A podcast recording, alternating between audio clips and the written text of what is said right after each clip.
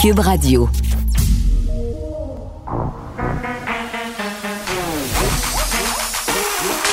Elle a une opinion sur tous les sujets. Pour elle, toutes les questions peuvent être posées. Geneviève Peterson. Cube, Radio. Bienvenue à l'émission. Contente de vous retrouver. J'espère que vous êtes bien reposés pendant cette longue fin de semaine. Moi, personnellement, je suis allée dans une contrée lointaine. Non, je blague. Je suis allée d'où je viens, au Saguenay-Lac-Saint-Jean. Et euh, je dois dire que le chemin du retour a été particulièrement laborieux. Ça m'a jamais pris autant de temps revenir euh, de Saint-François-de-Salle. J'étais dans ma voiture littéralement 8 heures avec les enfants. Je vous laisse imaginer l'ambiance qui régnait dans l'habitacle parce qu'on était nombreux sur les routes. Évidemment, il y avait des travaux. Et euh, j'avais envie de dire un petit mot sur les applications GPS parce que, bon, quand il y a du trafic, euh, une habitude qu'on a prise, euh, enfin, c'est de, lancer une application comme Google Maps, Waze, Plan, bref, il y en a quand même une kyrielle d'applications qui ont pour objectif de nous montrer notre chemin, mais aussi de nous détourner du trafic. Et euh, sur la 40, à un moment donné, euh, mon GPS me dit Bon, on a trouvé un chemin plus rapide, 21 minutes, tu sauveras. Bien sûr, moi, écœurée d'être dans le char, je pesais sur le piton, comprends-tu? Et là, J'étais pas la seule. Hein? On était une file de voitures à prendre une sortie obscure euh, sur la 40 et à se ramasser dans le fin fond d'un rang.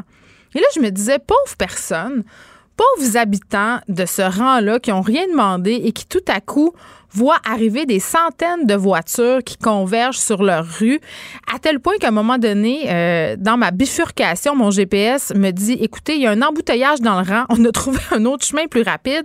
Donc, quand même, ça nuit. Puis on le voit aussi, ce phénomène-là, dans, dans, les grandes villes, quand il y a de la construction, que ce soit à Montréal, à Québec, à Toronto, un peu partout, les citoyens qui voient tout à coup le trafic être détourné sur leur rue. Et je me disais, c'est quand même pas un cadeau pour eux autres, ces gens-là qui habitent en bordure de l'autoroute 40, de voir de plus en plus de voitures affluer vers leur lieu de vie, un lieu qui se voulait paisible à la base, un lieu qui se voulait quand même sans voiture. Et bien là, c'est pas ça qui se passe. On était à des centaines et des centaines à vouloir euh, sauver des minutes. Bon, euh, deux heures et demie ensemble aujourd'hui. Beaucoup de sujets, évidemment. On va parler de la COVID-19. Il se passe plusieurs affaires. Euh, la mairesse de Longueuil, Sylvie Parent, qui a été testée positive à la COVID-19. Là, il y a toutes sortes de politiciens qui ont été en contact avec elle, qui doivent se placer en isolement préventif. François Bonnardel, Simon Jolin Barrette, euh, la mairesse Valérie Plante, aussi, on vient d'apprendre ça, euh, Marc Demers, le maire de Laval, Yann Lafrenière, Chantal Rouleau. Donc, tous des gens qui devront attendre dix jours euh, ou se faire tester parce qu'ils ont été en contact avec la mairesse de Longueuil. Et là, quand même, au niveau de la COVID-19, ça commence à inquiéter, entre guillemets, ça nous inquiète depuis le début, mais là, il y a une flambée des cas. C'est toujours en augmentation aujourd'hui. Hier, on a franchi la barre des 200 cas. On a ce fameux système d'alerte qui est désormais en place. Euh, euh, Christian Dubé en parlait ce matin. Donc, les régions qui sont classées par couleur, donc jaune. Euh, bon, c'est un premier signal d'alarme. On a rouge qui est l'alerte maximale. Vert, c'est la vigilance est de mise. Et orange, on est dans le modéré. Il y a quatre quand même régions en ce moment qui sont considérés dans la catégorie jaune. Donc, premier euh, signal d'alarme, on a la capitale nationale Évidemment, par rapport au cas dont on discutait la semaine dernière, les écoles aussi, l'Estrie, l'Outaouais et Laval en font aussi partie. Et euh, contre toute attente, euh, c'est la région de l'Anaudière qui a été le plus touchée au niveau des écoles. Parce que jusqu'à maintenant, on a 120 écoles qui rapportent des cas. Donc, dans la Nausère, on a 35 cas, euh, l'Outaouais, 30 cas. Montréal n'en compte que 3. Tu sais, ça, ça, nous surprend quand même pas mal parce qu'on le sait depuis le début de l'épidémie, ben on a quand même euh, plus de cas que les autres. Donc, on aurait pu penser que c'était à Montréal qu'il allait avoir le plus de cas, mais il n'en est rien. Et j'avais envie de vous dire, euh, moi, mon fils ce matin n'est pas allé à l'école, il est chez nous. Il est en retrait préventif, hein, mais pas pour une grossesse, parce qu'il a le nez qui coule. Hein? Il a la guédé au nez, comme on dit euh, par chez nous au Saguenay. Donc, j'ai pas voulu prendre de chance. Ce qu'on nous dit à la santé publique, vu qu'il n'a qu'un symptôme, c'est qu'on doit le garder sous observation 24 heures et après, s'il développe d'autres symptômes, ben, euh, des symptômes, pardon, il devra aller se faire tester comme les autres. Je peux vous dire qu'il n'y a pas hâte parce qu'une chose dont on parle peu, c'est la peur des enfants par rapport à ce test de la COVID-19. Là, ça jase dans le cours d'école. Le long Q-tip qui fait mal puis qui brûle, là, ils s'en parlent. Donc, c'est devenu quasiment la menace. Les enfants en ont très, très peur. Il y a même des adultes quand même qui rechignent à aller se faire tester parce qu'ils ont peur de ce test-là. Donc, on verra. Euh, ça va être quand même un véritable casse-tête. Je vous en parlais la semaine dernière. Trois enfants dans trois écoles différentes. Qu'est-ce qu'on fait? c'est pas super clair. Là. Bien sûr, le ministère a émis des une marche à suivre enfin par rapport aux symptômes. Mais même à l'école euh, de mon enfant ce matin, on ne semblait pas trop savoir euh, si on devait l'envoyer ou pas. Euh, évidemment, il n'y avait pas fait de fièvre. Donc, c'est tout un espèce de branle-bas de combat. Puis je pense que tout le monde en ce moment, là, faut ramer dans le même sens. OK? Pour vrai, là, les directions d'école, les enseignants, les parents, les éducateurs, les éducatrices, ils font tout en leur possible pour que ça fonctionne. Mais on, on reste quand même avec une espèce de point d'interrogation, un point aveugle où un moment donné, il faudra, comme on dit, improviser à la lueur des informations qu'on a au moment où on prend les décisions. C'est-à-dire, on prend la décision qu'on suppose être la meilleure pour notre enfant. Et moi, ce matin, la meilleure décision, c'était de garder mon fils à la maison. OK. Euh, parlons maintenant avec Rachel, qui est mère de quatre enfants et il y a un de ces enfants-là qui a été en contact au service de garde avec un jeune infecté par la COVID-19. Bonjour Rachel. Oui, bonjour. Bon, alors, euh, je veux juste préciser au départ euh, qu'on ne va pas dévoiler euh, votre nom de famille, donc votre nom, ni nommer l'école où ça s'est passé pour des raisons qui sont évidentes. Vous êtes enseignante et vous vivez ça des deux côtés. Donc, maintenant que ça c'est réglé, on peut procéder. Qu'est-ce qui s'est passé exactement la semaine dernière? Vous avez appris que votre enfant devrait passer le test de la COVID-19. Pour faire l'histoire, effectivement, mercredi, donc ma fille est rentrée en classe le jeudi 27 mm.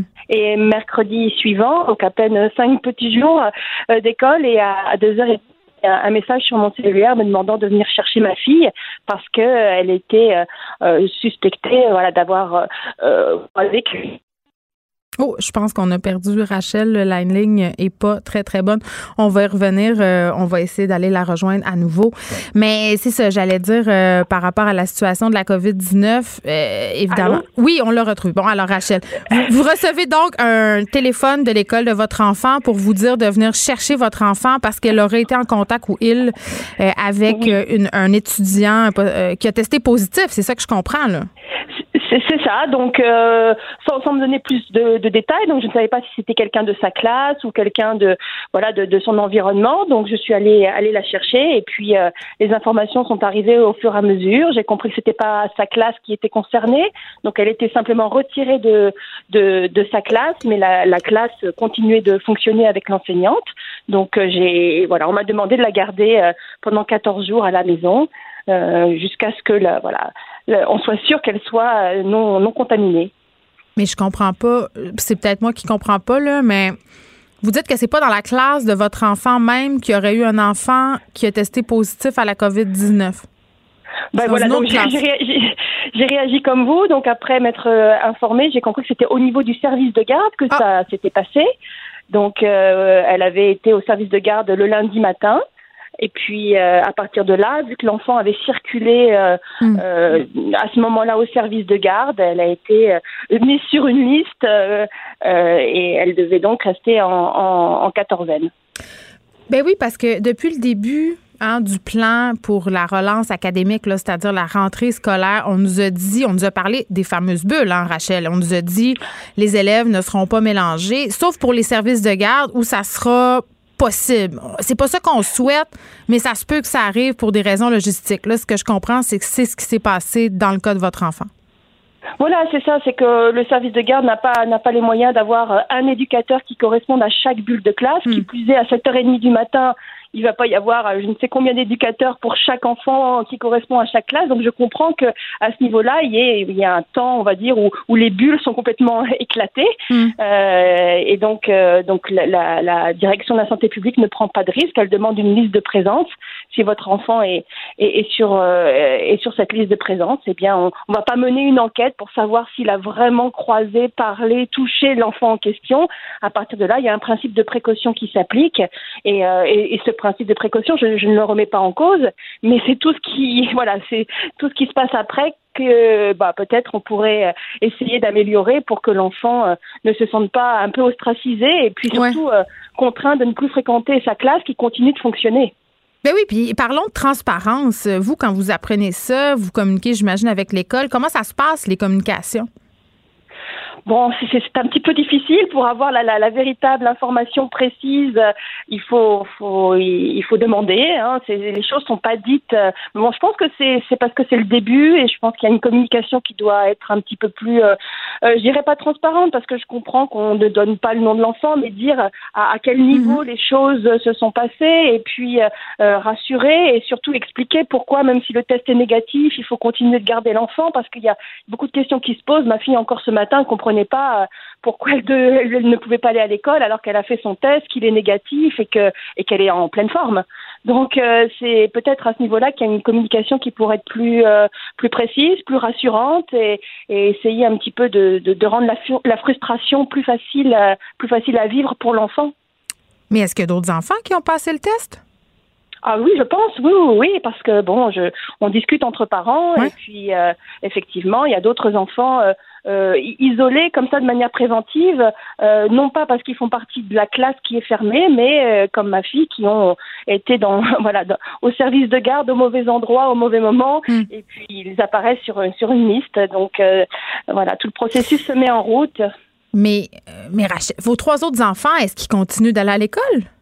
Alors le message était très clair. Les autres enfants euh, euh, pouvaient tout à fait continuer de fréquenter leurs écoles respectives. Euh, moi-même, je pouvais continuer d'aller travailler, sachant, comme vous le disiez, que je suis moi-même au contact d'étudiants.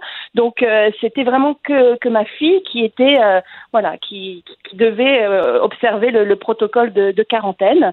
Euh, sachant qu'effectivement c'est pas si facile pour elle de rester isolée dans une chambre et, et, de, de, côtoyer personne de la famille, c'est certain. Mais voilà, c'est comme ça. Euh, on récapitule. Donc on a un enfant dans une école qui est testé positif à la COVID-19, qui a été en contact avec votre enfant au service de garde, donc n'ont pas eu vraiment de contact si direct que ça pendant une très longue période. Votre enfant teste négatif à la COVID-19, mais doit tout de même continuer à être en isolement euh, pendant que ses petits amis continuent à aller en classe. Et vos autres enfants ainsi que vous-même pouvez vaquer à vos occupations comme si de rien n'était. Pas tellement logique, ça.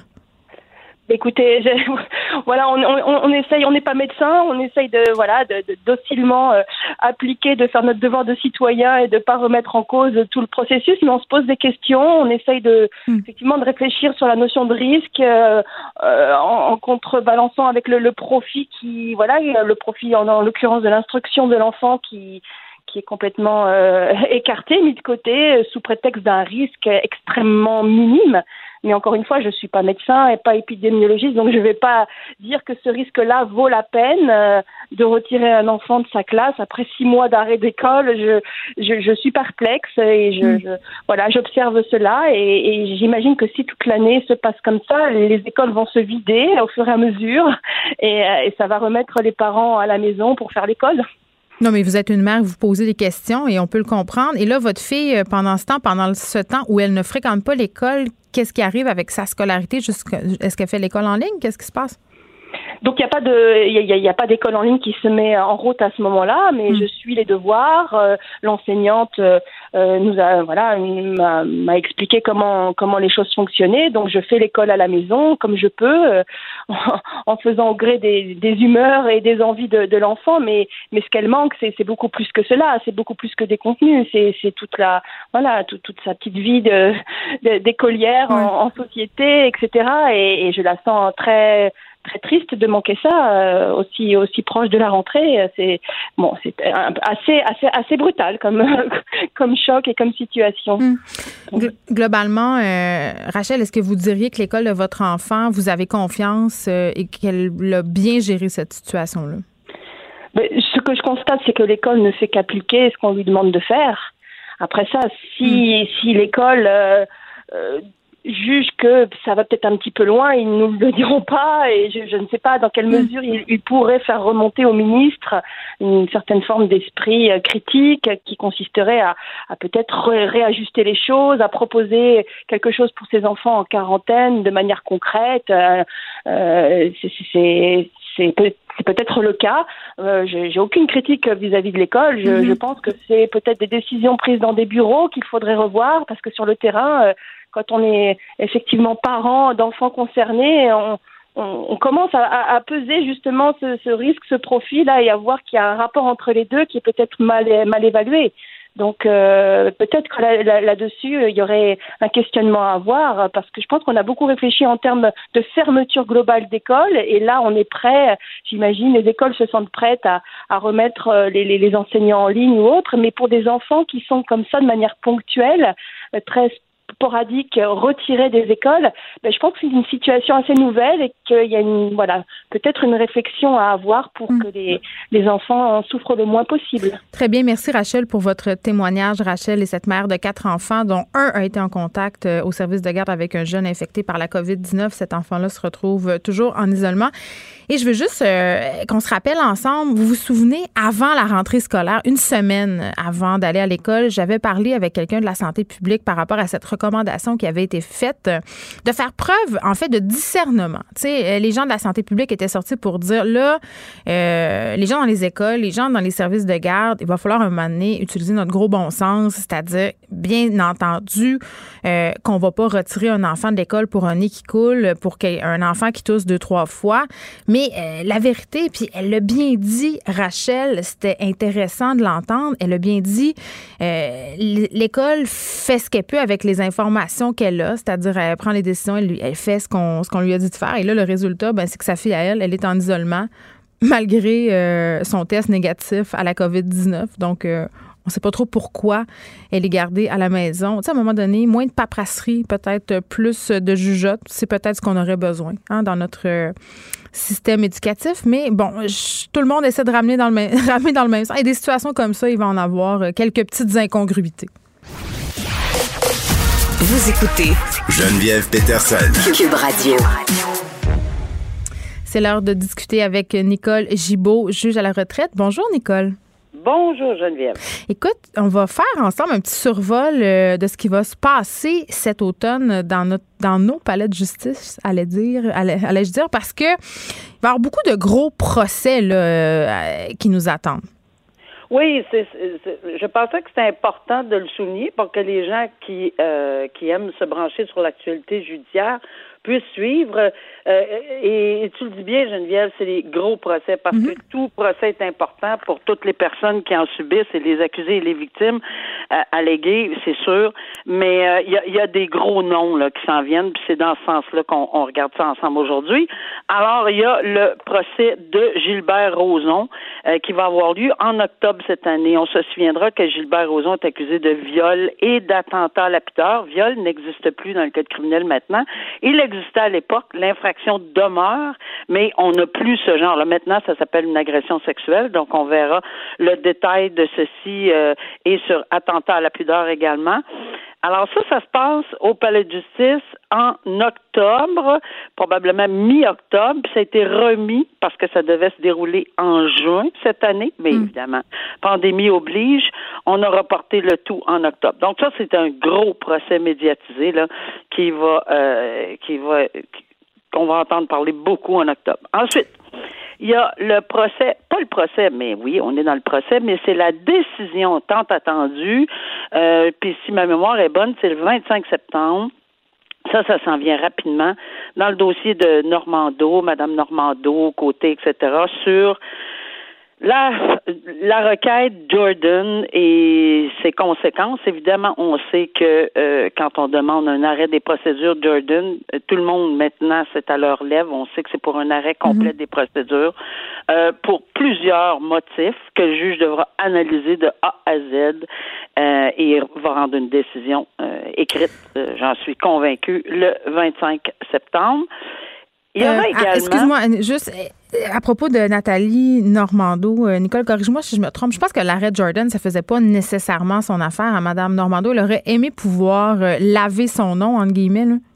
Ben, au début, il y avait eu une demande. Il y a déjà eu une, une requête pour euh, un arrêt de procédure de Jordan qui avait été demandé. Puis ça, on n'avait pas vu tellement d'objections parce que ça allait de soi.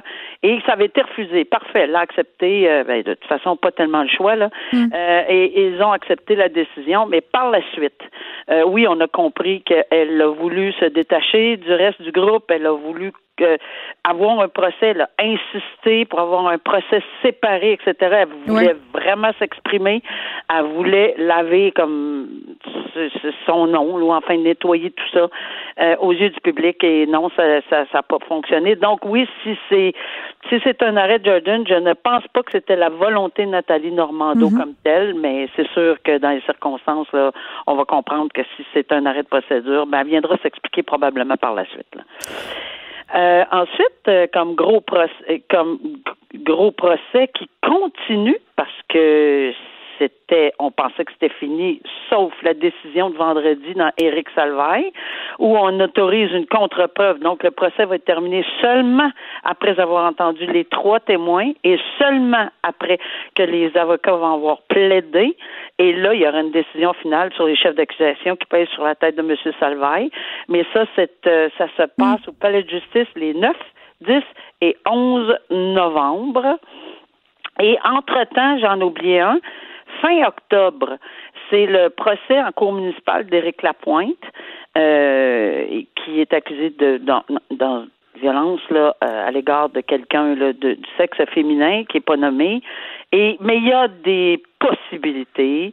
On pense toujours à une possibilité de tentative de règlement, ce qu'on appelle là pour essayer de voir si les parties veulent vraiment ou c'est surtout la victime alléguée dans ce dossier-là qui va être consultée mhm. pour savoir si elle accepterait un, genre de règlement, ce qu'on appelle communément un 810 là, une, entente de pour euh, euh, s'engager à garder la paix, bonne conduite, etc. En, tout en reconnaissant euh, parce que l'accusée doit reconnaître qu'elle avait, euh, il y avait matière à ce qu'elle soit inquiète pour elle-même, mais ça peut se faire en terminant par un, un, règlement. Mm. Alors ça, c'est les grosses, jusqu'à Noël à peu près.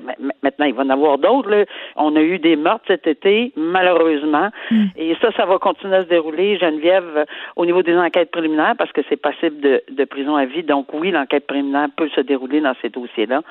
Euh, on parle de, euh, juste me rafraîchir, je vais me rafraîchir la mémoire sur les noms, mais c'est, euh, je pense que non, je sais plus les noms, mais tu sais, c'est le monsieur qui est accusé là, pour avoir tué l'adolescente euh, euh, cet été. Ou on va trouver ça. Je veux qu'on refasse un petit euh, retour sur Eric Salvaille parce que vendredi, on s'en parlait justement de cette cause-là, notamment, on parlait de l'enjeu réputationnel hein, que M. Salvaille avait décidé de témoigner pour dire, bon, parler de sa bonne réputation. Et là, il y a trois nouveaux témoins qui vont être entendus, euh, donc une contre-preuve de la couronne, comme tu le soulignais tantôt, et c'est sur cet enjeu-là, l'enjeu réputationnel. Oui, euh, et euh, dans sa décision bien étoffée, le juge Dalmau a expliqué que bon, il allait sur la personnalité dans le but, comme on avait discuté exactement ce qu'on avait discuté ensemble, mhm. c'est dans le but d'avoir euh, d'avoir les faits au complet, d'avoir une recherche de la vérité, mhm. parce que la défense de Monsieur Salvaille, et écoutez, c'est pas, je, je peux pas vous dire cette, les événements comme tels. Moi, je me souviens de rien de ça. Je connais pas plus qu'il faut ce monsieur-là. Mhm. Je l'ai peut-être entrevu, point final, mais c'est tout. Alors, la négation à telle date, à tel jour, à telle heure, j'étais c'est une négation genre générale, mais en ajoutant moi je suis pas connue, je ne fais pas ces choses-là. C'est j'avais pas intérêt à faire ça dans un milieu de travail parce que je voulais avancer, etc. Je n'ai pas cette personnalité-là, je ne suis mm. pas reconnue. Le juge appelle ça une une défense de personnalité ou enfin que moi j'appelle réputation et et c'est beaucoup en alléguant euh, le fait qu'il y a trois personnes qui se sont euh, qui sont venus de l'avant et qui, euh, qui disent non, écoutez, nous, là, on a trois événements bien différents dans chacun de nos c'est dans des lieux de travail, etc. Et nous, on veut mettre on veut on veut vous dire que c'est pas ça du tout. Et la Cour a accepté des ententes, connaît déjà le détail, connaît déjà le détail de leur témoignage parce que c'est allégué dans la requête. Chacun a, la couronne a, a détaillé ce que ces gens-là, pourquoi? Parce que le juge devait voir si c'était pertinent ou non si effectivement un avait dit, ben moi je le connais, parce que je suis allé faire l'épicerie, ça n'a pas rapport avec la, le dossier comme tel. Donc c'est vraiment pour mettre euh, en jeu sa crédibilité. Hmm. Alors c'est une bataille de gagner, Geneviève, mais ce n'est pas la guerre, parce que dans l'ensemble de la preuve, est-ce que le juge va, même s'il trouve que ces témoins-là sont crédibles, parce que la couronne va avoir fait son travail de prouver hors de tout doute raisonnable tous les éléments de l'infraction des trois chefs d'accusation, ça, ça va être un, un autre travail. Puis la présomption d'innocence existe encore jusqu'à la fin. Et on va ça, évidemment, là, pour revenir au meurtre euh, de cette adolescente auquel tu faisais allusion. Océane Boyer, évidemment, c'est le nom de l'adolescente. Euh, François Sénécal, euh, qui a 51 ans. C'était un très bon ami de la famille. Là, vous en rappelez, là, un meurtre sordide qui est survenu et qui a vraiment reviré à l'envers tout le Québec. était de retour en cours en mars, mais là, c'est pas clair la suite. Qu'est-ce qui va se passer avec lui? Non, parce qu'avec la COVID, etc., mais on sait que les étapes qui suivent normalement après une divulgation, puis dans ce genre de dossier, c'est l'enquête préliminaire. Est-ce qu'il va y renoncer ou non? Est-ce qu'il y a des admissions qui vont être faites? Puis il y avait aussi Benoît Cardinal pour un autre meurtre de sa conjointe encore dans un dossier de violence conjugale. Mm. Alors euh, oui, on va être occupé au niveau judiciaire euh, jusqu'à Noël euh, avec les autres choses évidemment qui vont intervenir entre-temps parce que ce ne sera pas les seuls. Bon, Nicole, on parlait pas plus tard que la semaine dernière de la violence sur les médias sociaux. Deux hommes qui ont été rencontrés par les policiers en lien à des menaces proférées en ligne contre le premier ministre François Legault, des menaces en question qui étaient quand même très, très graves. On parle de menaces de mort. Et là, euh, évidemment, ont été rencontrés par la SQ et l'un d'entre eux, il, regrette. il voulait pas faire ben du mal. Oui. Ben oui, on regrette toujours après les faits. Hein. C'est, c'est, c'est, il voulait pas faire du mal, puis etc. Mais c'est parce que à la base, c'est la compréhension du public qui, qui, qui fait défaut les, gens, certaines personnes, dis pas la population en général, parce que de façon générale, Dieu merci, mm. euh, on comprend que d'écrire en arrière d'un clavier des menaces euh, de mort que je souhaite, tu sais, que euh, vraiment explicite, là, comme on a vu, mm. ben c'est, c'est oui, de la preuve. Maintenant, c'est sûr qu'il faut retrouver la personne en arrière du clavier avec. Euh, puis ça implique un paquet de choses. C'est incroyable tout ce qui va être, qui peut et doit être déployé par la, la Sûreté du Québec en l'occurrence pour aller chercher les mandats de perquisition, pour aller chercher euh, l'adresse IP, pour aller pour rentrer dans les maisons pour saisir les ordinateurs, donc d'autres mandats d'entrée dans les maisons d'habitation. Il y a beaucoup de travail qui est fait. Donc tout le monde se mobilise là pour deux trois phrases là euh, qu'on dit ah je regrette mais c'est parce que, oui, je comprends, mais il faudrait peut-être y penser avant d'agir.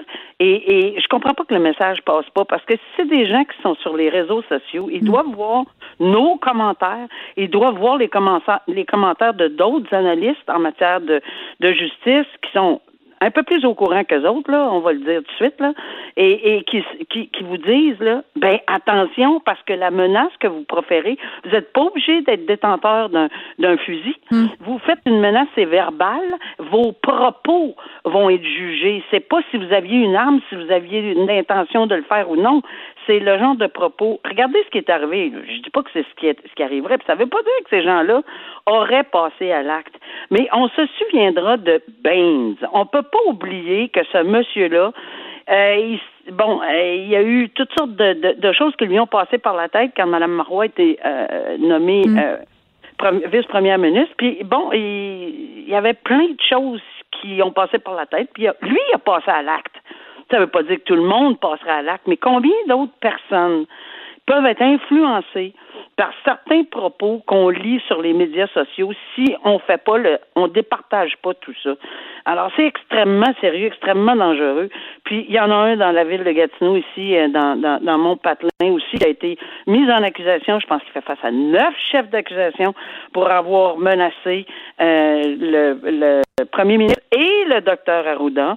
Alors c'est pas des choses à faire. On a le droit de dire on va pas utiliser les paroles parce que c'est vulgaire, mais on a le droit d'être vulgaire même sur les réseaux sociaux, mm. puis qu'on les aime pas, puis que c'est des ci, puis c'est des ça, mais on les menace pas de mort. Moi, j'ai une question, euh, Nicole, par rapport à l'intention. Parce que euh, c'est ça, la personne, une des deux personnes que qui a proféré des menaces contre François Legault, a dit que son intention, c'était pas de faire de mal à personne. Puis ça arrive souvent, là, je parlais avec Benoît Dutrisac tantôt euh, de cette question-là, puis je, parlais du documentaire qui avait été fait sur les trolls. Vous savez, les gens qui prennent plaisir à insulter euh, les autres sur Internet, à les menacer de plein de façons.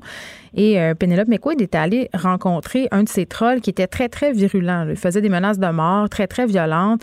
Et c'est ce que l'homme disait quand il a été en face d'elle. Et c'est ce que disent souvent ces gens-là. Mon intention, c'était juste de faire, entre guillemets, de la merde. Tu sais, de, brasser la cage. Jamais il me serait venu en tête de faire vraiment du mal. On a aussi euh, une fille dont j'oublie le nom qui fait beaucoup de vidéos conspirationnistes qui a déjà proféré des, euh, des menaces à l'endroit de, Justin Trudeau qui avait été rencontré par la police, qui avait un peu dit la même chose. J'ai jamais eu l'intention de faire du mal. Quand ça se ramasse en justice, ces causes-là, l'intention, à quel point ça compte? Ben, c'est parce que euh, après ma barre, à chaque fois qu'on que, que je pense qu'on va rencontrer ces gens-là, c'est très très très très rare qu'on va évidemment trouver quelqu'un qui va dire je l'ai dit, puis non seulement je l'ai dit, mais euh, j'étais pour le mettre à exécution, etc. Donc, ce que a visé le législateur par cet article-là, ce n'est pas d'avoir l'intention de passer à l'acte, c'est d'avoir proféré. Proféré, ça veut dire de l'écrire, de le dire, de le mm. verbaliser. De... Ah, c'est ça l'infraction. Ce n'est pas de vouloir passer à l'acte. Donc, je voulais pas le faire. Ne vous inquiétez pas, je suis pas dangereux. C'est pas ça la question. La question, c'est on ne profère pas, on ne dit pas, on n'écrit pas, on ne tape pas sur un ordinateur des menaces. Qu'est-ce qui constitue des menaces de mort? Bien évidemment, c'est de suggérer que cette personne-là devrait mourir, que j'aimerais ça la tuer moi-même, que j'engagerais un tueur à gage, je m'engagerais moi-même pour le tuer. Hmm. Euh, que ça dépasse la pensée, ben c'est ça. Ça se peut, mais c'est c'est ce qu'on dit toujours. C'est ce que les gens vont toujours dire. Et d'ailleurs, je, je veux dire, on entendait souvent là, dans ces genres de dossiers-là, c'est pas ce que j'ai voulu dire. J'avais pas l'intention de passer à l'acte. C'est pas une défense. Par contre, il y a des menaces de mort entre guillemets un peu plus farfelues dont les accusations étaient déposées. Je le dis souvent, la plus farfelue que j'ai vue, c'est quelqu'un qui était accusé pour avoir dit à quelqu'un d'autre, toi là, un jour tu vas mourir. Euh, c'est parce que oui. Hmm. La réponse, c'est que c'est comme vrai, là. Mais dans quel contexte? Est-ce qu'il l'a dit avec une bouteille cassée euh, à la tempe euh, ou avec un revolver euh, pointé sur lui, même pas, ou avec bon, enfin, dans un contexte de violence verbale à un point extrême, oui, ça peut constituer. Mais tu sais, juste une phrase comme ça, c'est pas nécessairement des menaces de mort. Mais ici, on a un contexte et chaque cas est un cas d'espèce. Puis chaque fois qu'il y a une enquête là-dessus, ben, on va aller en périphérie. Là. On va regarder son ordi, on va regarder ci, on va regarder oui, ça. Pour voir s'il y avait des indices d'un passage à l'acte. Nicole, on te retrouve demain. Merci beaucoup. Euh, puis Nicole faisait allusion euh, à Richard Henry Bain, euh, qui a quand même commis un attentat auprès de la première, la première femme première ministre du Québec, Pauline Marois. Ça se passait le 4 septembre 2012. Et je veux juste attirer votre attention sur une chronique de mon collègue Steve Fortin qui écrit là-dessus. parce que que bon, euh, ça fait déjà quelques années et il soulignait qu'on n'en parle pas beaucoup, qu'on n'a pas beaucoup euh, axé, mis l'emphase sur ces événements-là, sur ce triste anniversaire. Tu sais, puis vraiment un texte intéressant où il souligne que la seule différence entre cet homme-là et Alexandre Bissonnette, c'est une arme qui ne s'est pas enraînée. Et je dois dire a un point, et c'est vrai qu'on a peu entendu parler de ce triste anniversaire-là euh, et dans les médias et dans les milieux féministes. Donc, je vous invite à aller lire ça. C'est dans la section blog du Journal de Montréal. Geneviève Peterson. Elle réécrit le scénario de l'actualité tous les jours. Vous écoutez Geneviève Peterson. Cube Radio. La Chambre de commerce de Montréal a annoncé un plan pour relancer l'économie de Montréal. Ce matin, on a avec nous la ministre Mélanie Joly du Développement économique et des langues officielles pour nous parler plus en détail de ce plan de financement de 1,3 million de dollars. Madame Joly, bonjour. Bonjour, Madame Peterson. Comment ça va? Écoutez, euh, ça va bien. Moi, je dois dire que comme montréalaise, j'ai plus que hâte que l'économie soit relancée pour me promener là, un peu mm. partout dans différents quartiers de Montréal. Ça fait dur. C'est triste. Vraiment, c'est vide et c'est triste. C'est pas la ville de Montréal que l'on connaît. Là. Mm-hmm. ben, c'est pour ça, l'inquiétude, ben, euh, Geneviève, vous l'avez, je l'ai, on l'a tous. Donc, c'est pour ça qu'on doit agir. C'est pour ça qu'aujourd'hui, on est arrivé avec des bonnes nouvelles. Oui, ben parlons-en euh, de ces bonnes nouvelles. Là, on a 1,3 million, puis je veux juste euh, m'assurer de bien comprendre. Avec ce 1,3 million-là, on cible plusieurs secteurs. Et là, je me dis 1,3 million, Madame Jolie, c'est pas énorme quand même pour. Je pense qu'on cible neuf secteurs de l'économie. Donc, voici, voici ce qu'on annonce aujourd'hui. dans le fond, c'est quoi l'idée derrière tout ça? Oui. Parce qu'on sait que l'économie de Montréal est affectée, comme l'économie de plusieurs grandes villes au pays puis dans le monde. Puis, on sait aussi que juste avant la pandémie, Montréal allait bien. Donc, on, on, veut encore être là pour que Montréal puisse rebondir, puis qu'on aide nos entrepreneurs, nos entreprises, puis leurs travailleurs qui font face à des moments difficiles. Donc, l'idée présentement, c'est de comprendre un petit peu plus qu'est-ce qui se passe directement sur le terrain. Donc, on le sait qu'il y a plusieurs entreprises qui ont la subvention salariale, qui maintiennent leurs employés en place parce qu'ils ont cette aide-là du gouvernement mm-hmm. fédéral, ils ont accès à des prêts, euh, à de l'aide directe, etc. Mais on ne peut pas comparer le secteur du tourisme ou le secteur de l'aéronautique, qui sont vraiment, vraiment affectés par la crise, de la même façon que le secteur des sciences de la vie, où parfois il peut y avoir une pénurie de main-d'œuvre. Donc, nous, on a voulu travailler avec la Chambre de commerce pour être capable de, comprendre ce qui se passe sur le terrain, consulter nos, nos grappes industrielles, euh, travailler avec euh, nos PME puis nos grandes entreprises. Et ça, ça va faire en sorte qu'il va y avoir des solutions qui vont être dégagées. Et nous, au niveau du gouvernement, ça va nous aider parce qu'on va savoir comment maintenant gérer mieux la crise, alors qu'on a appris de la dernière, dans le fond du, printemps, hmm. mais on veut être capable d'être un petit peu plus ciblé dans nos actions au cours de l'automne puis de l'hiver. Bien, parlons-en des fameuses subventions salariales parce que, bon, euh, il y a quand même des secteurs à Montréal, des restaurants qui ont droit à ces subventions-là. Euh, ça se termine en décembre. Est-ce que vous avez peur euh, qu'on assiste à une espèce de mise à mort de plusieurs entreprises? Autrement dit, est-ce que les entreprises pourraient être amenées à baisser les bras à ce moment-là? Ça aussi, c'est inquiétant. Mais c'est pour ça qu'on ne veut pas avoir une espèce d'effet de précipice avec la mm. fin peut-être de certaines de nos aides qui sont un petit peu plus générales. Donc, on, c'est sûr qu'on suit la chose. On veut voir aussi l'impact des élections américaines sur l'économie. Donc, on a décidé d'aller jusqu'au mois de décembre. On va prendre des décisions au cours d'automne, savoir si on continue ou non. Mais une chose est sûre, on sait qu'il y a certains secteurs qui vont continuer à avoir à subir des, difficultés, comme le secteur, comme je disais, touristique, le secteur du divertissement, ces secteurs qui sont affectés par le fait qu'on respecte les consignes de santé publique qui limitent le nombre de personnes euh, dans une salle ou, les voyagements. Euh, donc, c'est pour ça que on veut avoir une approche un petit peu plus ciblée. Puis pour ça que justement, c'est important de faire cette, cette espèce de, mouvement euh, pour la relance de Montréal. Bon, relancer Montréal, c'est clair, là, ça rime quand même avec le retour des employés dans les tours à bureau. Et parce que c'est ça la problématique actuelle, au fond, c'est que ces gens-là sont pas là, ils font pas tourner l'économie au centre-ville. Bien, il y a, pour l'économie au centre-ville, c'est ça, mais c'est aussi l'absence d'étudiants étrangers puis de, de, touristes internationaux. Donc, c'est une combinaison de facteurs, mais c'est sûr que la présence des employés dans nos tours à bureau, ça peut aider. Euh, c'est intéressant parce que Michel Leblanc, président de la Chambre de commerce, mm. aujourd'hui, nous disait que euh, les, cas de contamination n'ont pas lieu nécessairement dans, euh, les, milieux de travail présentement. Il y a un respect des, normes de distanciation physique. Puis il faut que les gouvernements soient assez flexibles pour permettre justement ce retour-là, parce que des fois, dans un, espace de bureau, ben il y a assez d'espace. Puis des fois, l'architecture date de plusieurs années, c'est un peu moins à air ouvert, puis c'est plus difficile. Donc, on doit être plus flexible. Donc, c'est pour ça qu'avec le gouvernement du Québec et avec le gouvernement de Montréal, ben, en fait, avec la ville de Montréal, on est mm. en train de voir comment on peut faire la chose. Mais là, je vous parle présentement de mon bureau à Chabanel, à un quartier ville. Mm. Puis déjà, je remarque que sur la rue, Chabanel, ici, il y a beaucoup plus d'actions, donc on voit qu'il y a un retour au travail des employés Puis de façon euh, puis en même temps, il y a plusieurs entreprises euh, qui décident de faire du télétravail et ce pour une période indéterminée. Des entreprises aussi qui vont décider de réduire euh, leur espace locatif au centre-ville. Ça, on peut pas mettre ça de côté, Madame Jolie. Il y a des décisions qui vont être prises, des décisions financières à la lueur de la COVID-19. Je pense qu'il y a des entreprises qui ont réalisé des choses, des employés aussi. Euh, on peut pas s'attendre à ce que tout le monde revienne. Bien, c'est sûr qu'il va y avoir un impact sur le centre-ville. Puis c'est pour ça qu'on répond présent aujourd'hui en essayant de trouver des solutions. Ça fait suite à notre initiative qu'on avait lancée euh, euh, pour soutenir PME Montréal. On avait mis 50 millions là-dedans.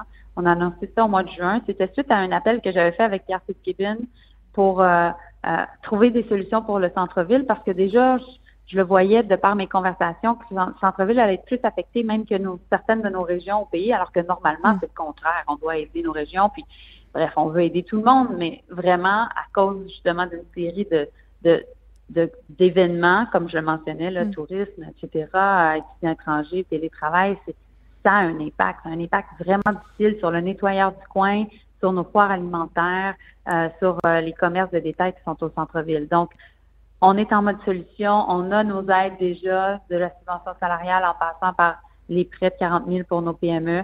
On a aussi de l'aide via nous, euh, le Développement économique Canada pour les régions du Québec, mais on doit faire plus. Puis là, il faut savoir comment et c'est pour ça que l'initiative va nous aider. Bien, en mode solution, là, je vois que cet automne, il va y avoir euh, des forums, des forums sectoriels, des causeries, un événement de clôture.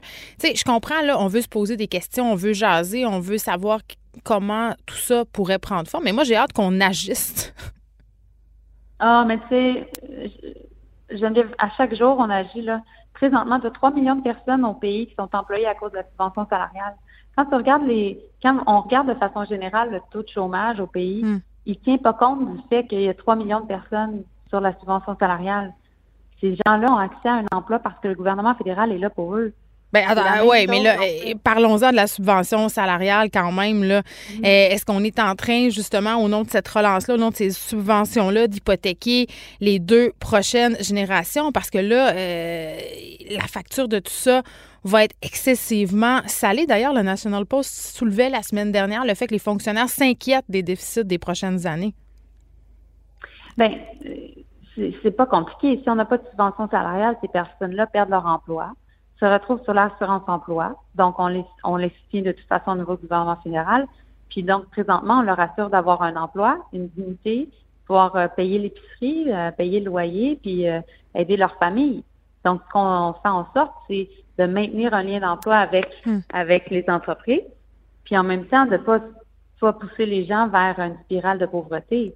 Puis dans des pays où il n'y a pas de subvention salariale, où il n'y a pas de filet social, ben là, on voit parfois, il y a davantage de, difficultés au niveau de la cohésion sociale. Donc, c'est pour ça que le gouvernement est très, très, très important présentement, mais c'est pour ça aussi que nous, il faut amener une certaine prévisibilité. C'est ce qu'on peut offrir aujourd'hui. C'est dire aux entreprises qui gèrent tout le temps beaucoup, beaucoup d'incertitudes, qui prennent énormément de risques, on est à, vos côtés, on est là, on va vous aider à maintenir vos emplois, mais aussi à en créer. ça, c'est le message. C'est la première fois qu'un gouvernement dit oui, on va vous aider à maintenir des emplois, mais c'est ça la réalité. On doit maintenir des emplois puis aussi en créer. Et ça, je le comprends. Sauf qu'à un moment donné, cet horizon de soutien-là, euh, c'est quoi? Bien, c'est justement les décisions qu'on va devoir prendre au cours des prochains des prochains mois parce que on veut pas créer une plus grande crise économique, puis en même temps, on va être là pour les gens. Donc, c'est un difficile équilibre, mais toutes les, démocraties occidentales sont, font face à la même, à même enjeu. Une chose est sûre, au-delà des discussions qu'on a sur la subvention salariale, sur, les aides ciblées à différents secteurs, notre santé économique va passer par la santé physique des gens. Donc, si on est capable d'endiguer le plus possible la contamination communautaire, on est capable d'aider la relance économique. Et donc, ça, ça va être toujours être notre priorité. Puis c'est pour ça qu'il faut travailler encore et toujours tous les gouvernements ensemble pour justement assurer la santé des gens. Oh, mais ça, quand vous me dites ça, ça me fait un peu sourciller parce que parfois, sur certains dossiers, j'ai l'impression qu'on fait de la politique, justement, qu'on fait pas de la santé publique, notamment au niveau des bars, on se parle de, euh, de contamination communautaire, euh, de risque pour la santé publique. En ce moment, euh, bon, il y a plusieurs écoles qui ont des cas. on le voit, on est dans une flambée à nouveau des cas un peu partout dans la province, des endroits qui étaient jusqu'à maintenant épargnés. On laisse des établissements ouverts est-ce qu'à un moment donné, on pourrait penser peut-être à refermer certains établissements en offrant justement des mesures compensatoires? Parce que si on prend l'exemple des bars, plusieurs ne passeraient pas au travers d'un deuxième confinement. Mm ça, c'est une décision que Québec doit prendre basée mm. sur ce que M. Arruda leur propose, ce que le Dr Arruda propose. Euh, puis nous, on va pouvoir euh, très certainement collaborer avec eux. Euh, mais de façon générale, autant les bars, les restaurants, tout ça, ils ont accès à de l'aide présentement fédérale. Mm-hmm. ça euh, finit en décembre. donc, on va falloir décider qu'est-ce qu'on fait. On va arriver certainement avec une mise à, jour économique au cours de l'automne. On arrive avec un, aussi un, un, discours du trône le 23 septembre prochain. Donc, il y a beaucoup de. Oui, vous avez pesé sur Reset. Ça, ça n'a pas fait l'affaire de tout le monde, ça, ce move-là. Ben là, Geneviève, c'est sûr que pour nous, ce qui était important, c'était d'arriver avec une nouvelle vision, alors que les réalités ont complètement changé depuis la dernière fois où on a fait un discours du trône qui était juste au lendemain des élections qui semble un, une époque qui est révolue, ce qui était avant la pandémie au mois de, ben, novembre. Oui, euh, bon, je comprends, mais il y a aussi Oui Charity. Euh, pendant ce temps-là, il s'est passé une coupe d'affaires. Mettons que M. Trudeau n'a pas trop bien paru et que le Python Reset, ça fait bien en ce moment. De même.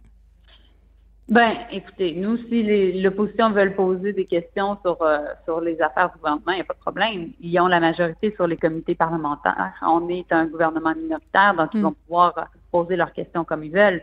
Nous, ce qu'on fait, par contre, c'est de dire, ben voici le gouvernement, nos priorités, parce qu'il y a une crise sanitaire, il y a une crise économique, puis on doit encore et toujours maintenir et, créer des nouveaux emplois. Il y aura aussi des élections qui vont s'en venir. Ben, ça, c'est sûr qu'il va y avoir des élections qui vont s'en venir un jour. Mm. il, y a, on est un gouvernement minoritaire, donc on, on mm. dépend aussi de la réalité des, des, euh, des, oppositions. Si les oppositions ne veulent pas soutenir le discours du trône, on part en élection. Ça sera leur décision. Nous, notre objectif, c'est pas de partir en élection, ça c'est clair. Mélanie, merci, ministre du Développement économique, des langues officielles. On parlait de ce million, 1,3 million pour être plus précise, qui sera injecté pour la relance économique de Montréal. Merci beaucoup. Geneviève Peterson, la déesse de l'information. Vous écoutez Geneviève Peterson, Cube Radio.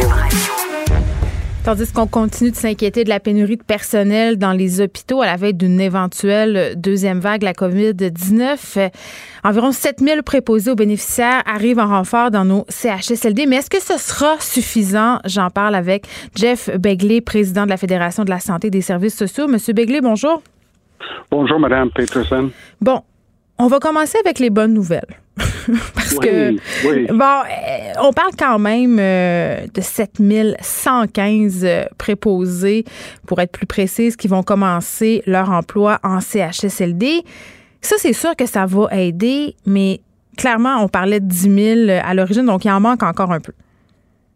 Oui, puis on est loin des niveaux de, de préposés ainsi que plusieurs autres types d'emplois qu'on était au début des années 2000. Mais n'empêche que, comme vous dites, c'est une bonne nouvelle, c'est un bon début hmm. euh, en termes de. Puis j'espère que les nouveaux nouvelles vont être patients le temps d'intégrer parce que c'est tout un défi, intégrer 7000 personnes d'un coup euh, dans le réseau, mais euh, espérant que ça va donner euh, une, vraiment un coup pour les personnes âgées, pour les personnes déjà en place, puis que on va être capable de les intégrer comme il faut. C'est ça la bonne nouvelle mettons que si ça va durer, mais il va falloir euh, commencer à arrêter de tout faire à Québec, puis commencer vraiment à, mobiliser tout le monde autour de des défis qui sont devant nous.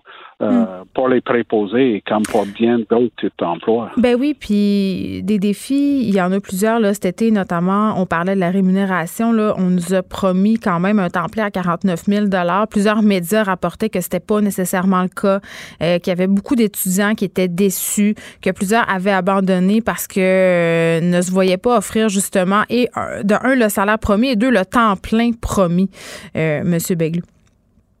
Oui, mais c'est il y a un peu c'est un peu la cacophonie à ce moment-ci. Euh, le, le, le, premier ministre a fait une excellente annonce, mais comment ça va s'appliquer, je vous avoue, là, nous, nous sommes toujours un peu dans le néant.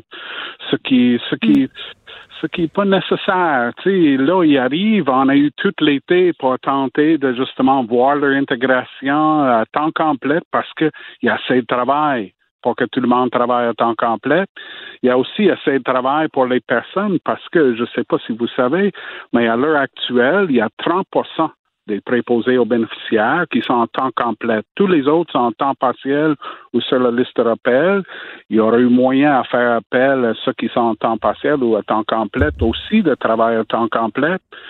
Mais bref, euh, il va falloir mettre les bouchées doubles pour ne pas se retrouver l'année prochaine où le monde dise là, c'est pas pantoute ce que je pensais. Puis là, je suis fatigué, puis je vais trouver d'autres choses à faire. Ben oui, et puis je trouve ça tellement important que vous le souligniez.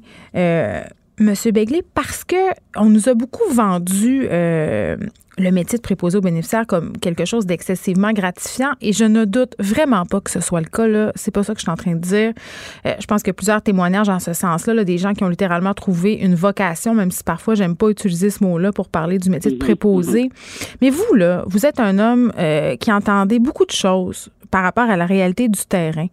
Et on peut lire aussi beaucoup de choses dans les différents médias, notamment des témoignages. Et il y a des étudiants qui rapportent que, étant donné que la, formation elle est écourtée, ben, quand ils arrivent justement sur le terrain, ils sont un peu pris de court, c'est-à-dire qu'ils sont un peu dépassés par la tâche qui est quand même colossale. Oui, tout à fait. D'ailleurs, j'ai vu vos collègues de TVA qui a fait une entrevue avec euh, une personne qui a abandonné en disant ça rencontre pas mes valeurs.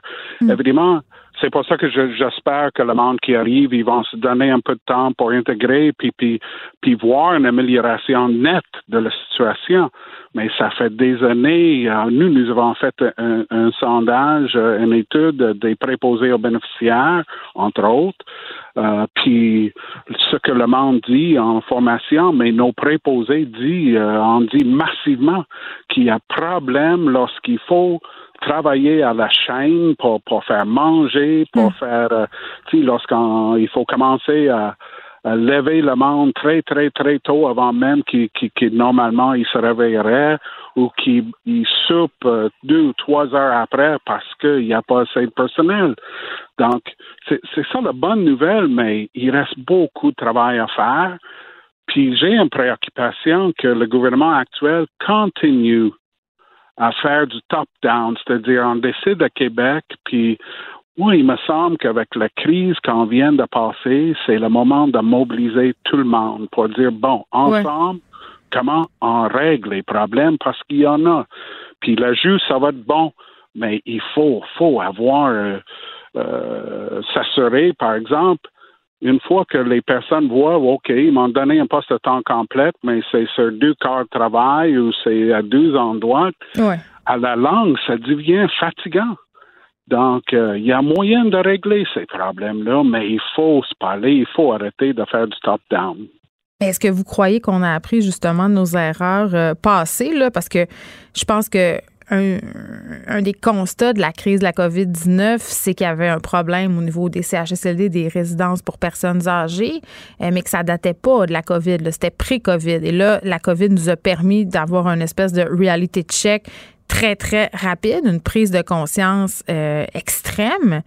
Mais qu'est-ce qu'on en fait des choses qu'on a apprises? Est-ce qu'on est qu'on véritablement on va changer les choses?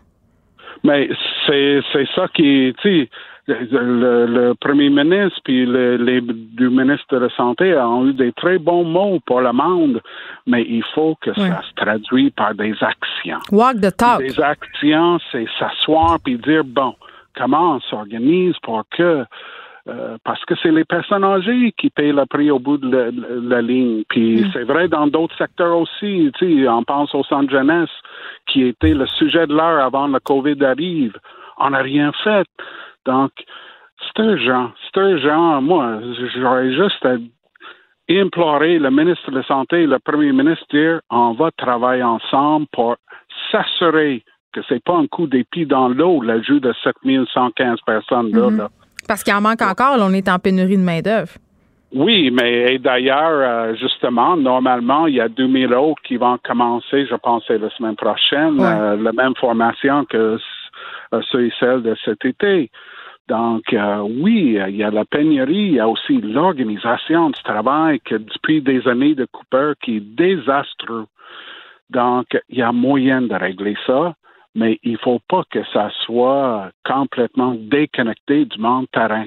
Puis c'est ça qu'on sent pas. Tu sais, là, on est en train d'intégrer du monde, puis euh, plusieurs syndicats qui nous disent, l'employeur dit, bon, mais on va leur donner euh, les nouveaux nouvelles euh, temps complet, mais on va faire ça sur des équipes volantes.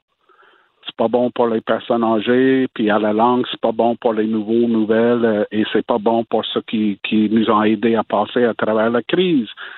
Il y a moyen de régler ça. Hmm. J'ai envie de vous demander en terminant, M. Begley, eh, ils sont dans quel état, nos préposés aux bénéficiaires en ce moment? Ils ont beaucoup parlé de leur fatigue au printemps euh, qui était à bout de souffle. Mais justement, euh, puis en plus, euh, les vacances, pour beaucoup de monde, c'est deux semaines cet été, quelques-unes qui, qui, étaient capables de prendre trois semaines. Mais c'est clair que cette fatigue-là, le monde, avec le COVID, l'adrénaline a fait en sorte en reprendre présent puis en fait notre travail. Mais ça dure le temps que ça dure. C'est urgent de s'asseoir puis dire maintenant comment on fait en sorte que le monde peut faire le travail qu'ils veulent faire? On ne fait pas le préposé même à 49 000 par, euh, pour l'argent. On fait parce qu'on adore le travail qu'on fait. On hmm. peut-tu donner le monde moyen euh, de le faire? Puis je réitère, c'est pas juste les préposés, c'est les infirmières, c'est les, le personnel de, de soutien, euh, le, soutien administratif, l'entretien. Il faut donner un espace pour le monde, hmm. respirer, puis, puis voir le, le, le bienfait de leur travail. Oui, c'est pas juste une question euh, d'argent. Puis ça aussi, on en a beaucoup discuté avec plusieurs préposés aux bénéficiaires qu'on a mm-hmm. reçus ici. Jeff Begley, merci, qui est président de la Fédération de la santé et des services sociaux. Et pour vrai, les témoignages, euh, celui euh, auquel on faisait référence tantôt, c'est quand même assez troublant. Là, des étudiants qui se ramassent euh, en CHSLD sur le terrain et qui doivent faire face à des tâches pour, euh, pour lesquelles ils ne sont pas préparés. Euh, la personne qui a décidé d'abandonner là, s'appelle Madame Portelance. Elle disait dans son témoignage sur TVA Nouvelle qu'elle avait dû lever un patient tout seul, un patient qui avait une trachéotomie, un gavage, une sonde urinaire, un, un patient branché de partout. Euh, devait mettre cette personne-là dans son lit, lui faire sa toilette, elle, paniquait. Elle, a trouvé ça paniquant. Elle devait faire ça en l'espace de cinq minutes. Euh, nous témoigne aussi du fait que dans certaines résidences, les cloches des patients leur ont été enlevées parce que les préposés, les infirmières veulent avoir la paix, veulent pas se faire achaler.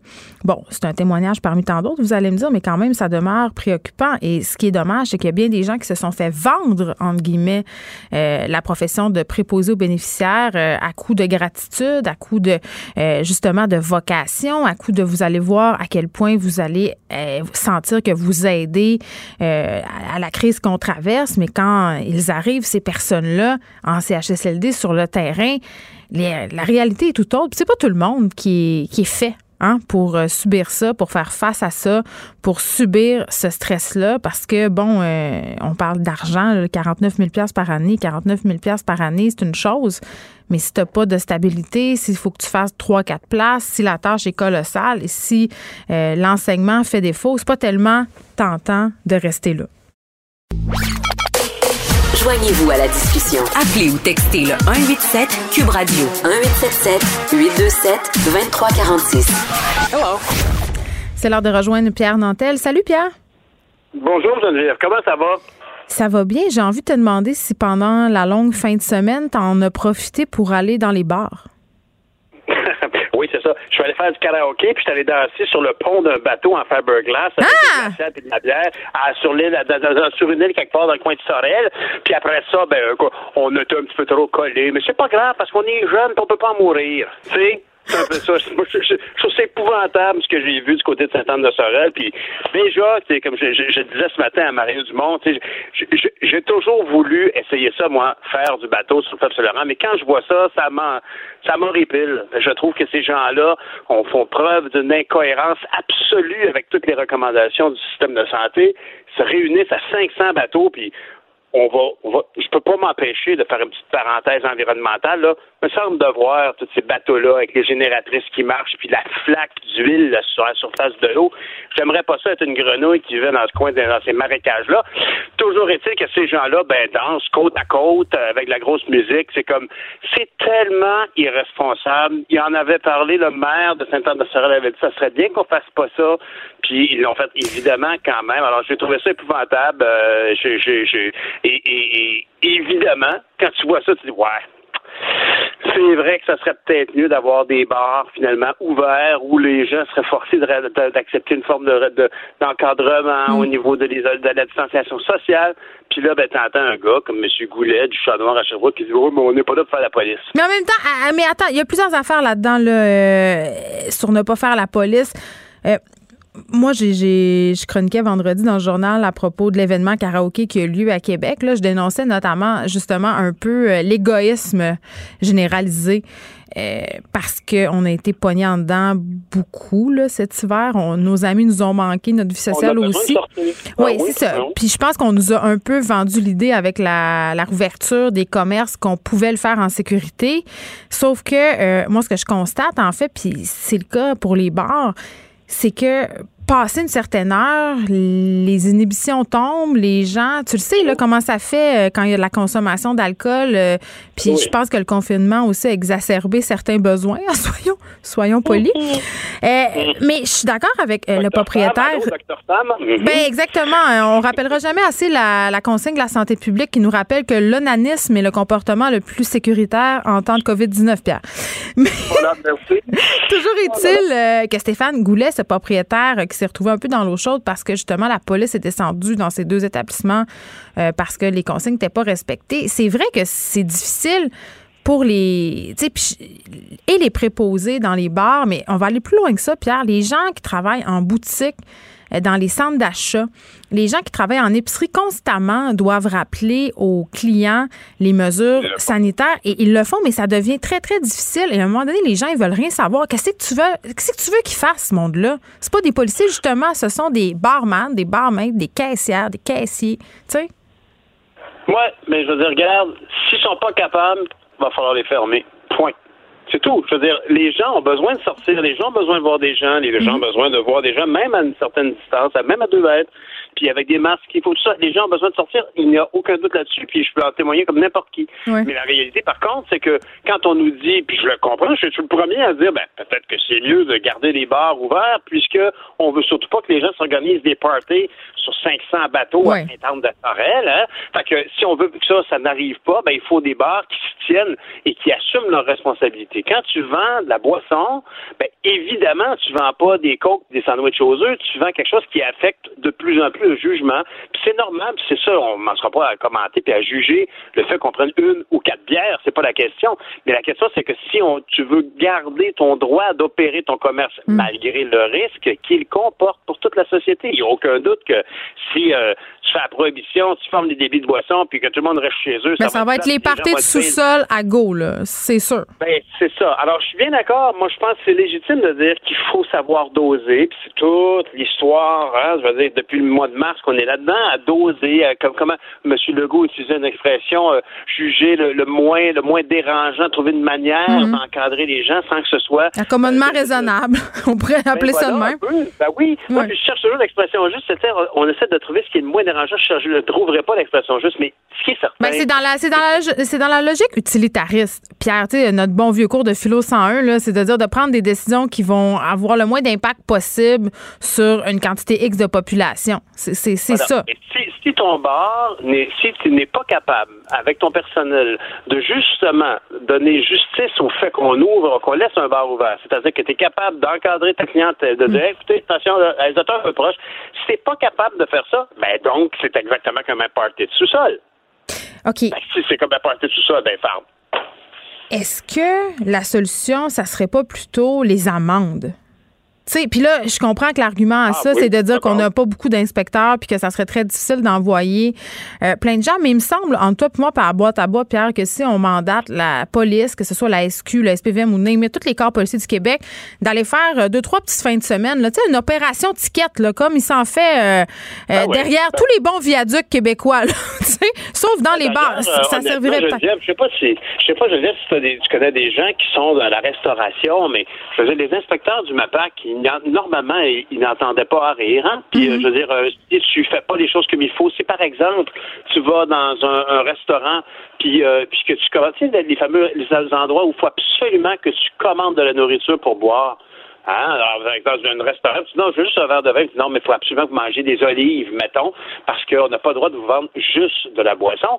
Ben, ils, ont toujours peur qu'il y ait quelqu'un du MAPAC qui passe pour évaluer si les, licences sont bien respectées. Alors, ça existe. C'est surtout une question de principe. Moi, tu vois, actuellement, je suis de plus en plus convaincu qu'il va falloir rentrer une personne qui va être un game changer. Il va falloir, je, pense entre autres à Joanne Liu, hein, qui était la présidente de Médecins sans frontières. Je veux dire, il va falloir qu'il y a quelqu'un qui débarque pour comme allumer allumer le, sens du devoir collectif de tout le monde. Mais gars, je pense même pas que c'est ça, mon père. Je pense que c'est plate à dire, mais on a besoin d'un exemple poche.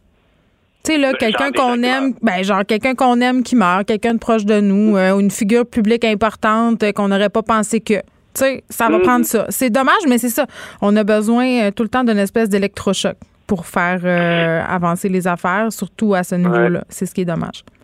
Hum, absolument. Puis je veux dire, en tout cas, mais, c'est sûr que c'est pas acceptable. Moi, je, moi, je trouve pas ça acceptable, la, position qu'a pris M. Goulet, même la, nouvelle, la, nouvelle association des bars du Québec, qui dit, mais vous savez, on a besoin de support oui, on, va, on peut, s'assurer de vous donner, par exemple, l'affichage qui est nécessaire, tout ça, mais il faut assumer cette décision-là. Je veux dire, quand t'es, je sais pas moi, quand t'es, t'es, t'es, tu fais des opérations encore ouvertes, c'est clair que tu fais pas de la chain de ça la veille, hein. Je veux dire, tu, tu t'assures que tes doigts vont être en bonne condition pour soigner les gens, pour faire une opération délicate. Mm. Ben, quand tu as un bar, puis que la clientèle, inévitablement, son taux d'alcoolémie monte, ben, il faut que tu sois en mesure de gérer ça. Puis si tu l'es pas, ben, t'es vraiment comme un party de sous-sol.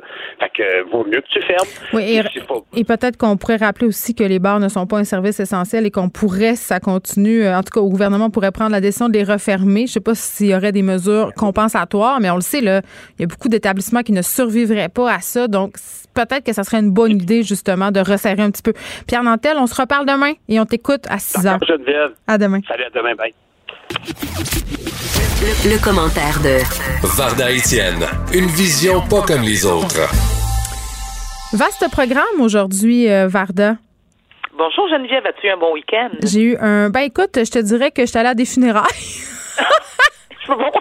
Puis on en rit. Bon, ben écoute, oui, ben, c'était des funérailles joyeuses, honnêtement. Euh, c'était une mise en terre. Donc, les funérailles avaient déjà eu lieu et y a, le, le, pleurage avait en quelque sorte été fait. Donc, on a pu parler de la personne qui est décédée dans ma famille avec joie et allégresse. Et honnêtement, ça a fait du bien. C'est ce que j'allais dire. Donc, c'était quand même un bon week-end malgré tout.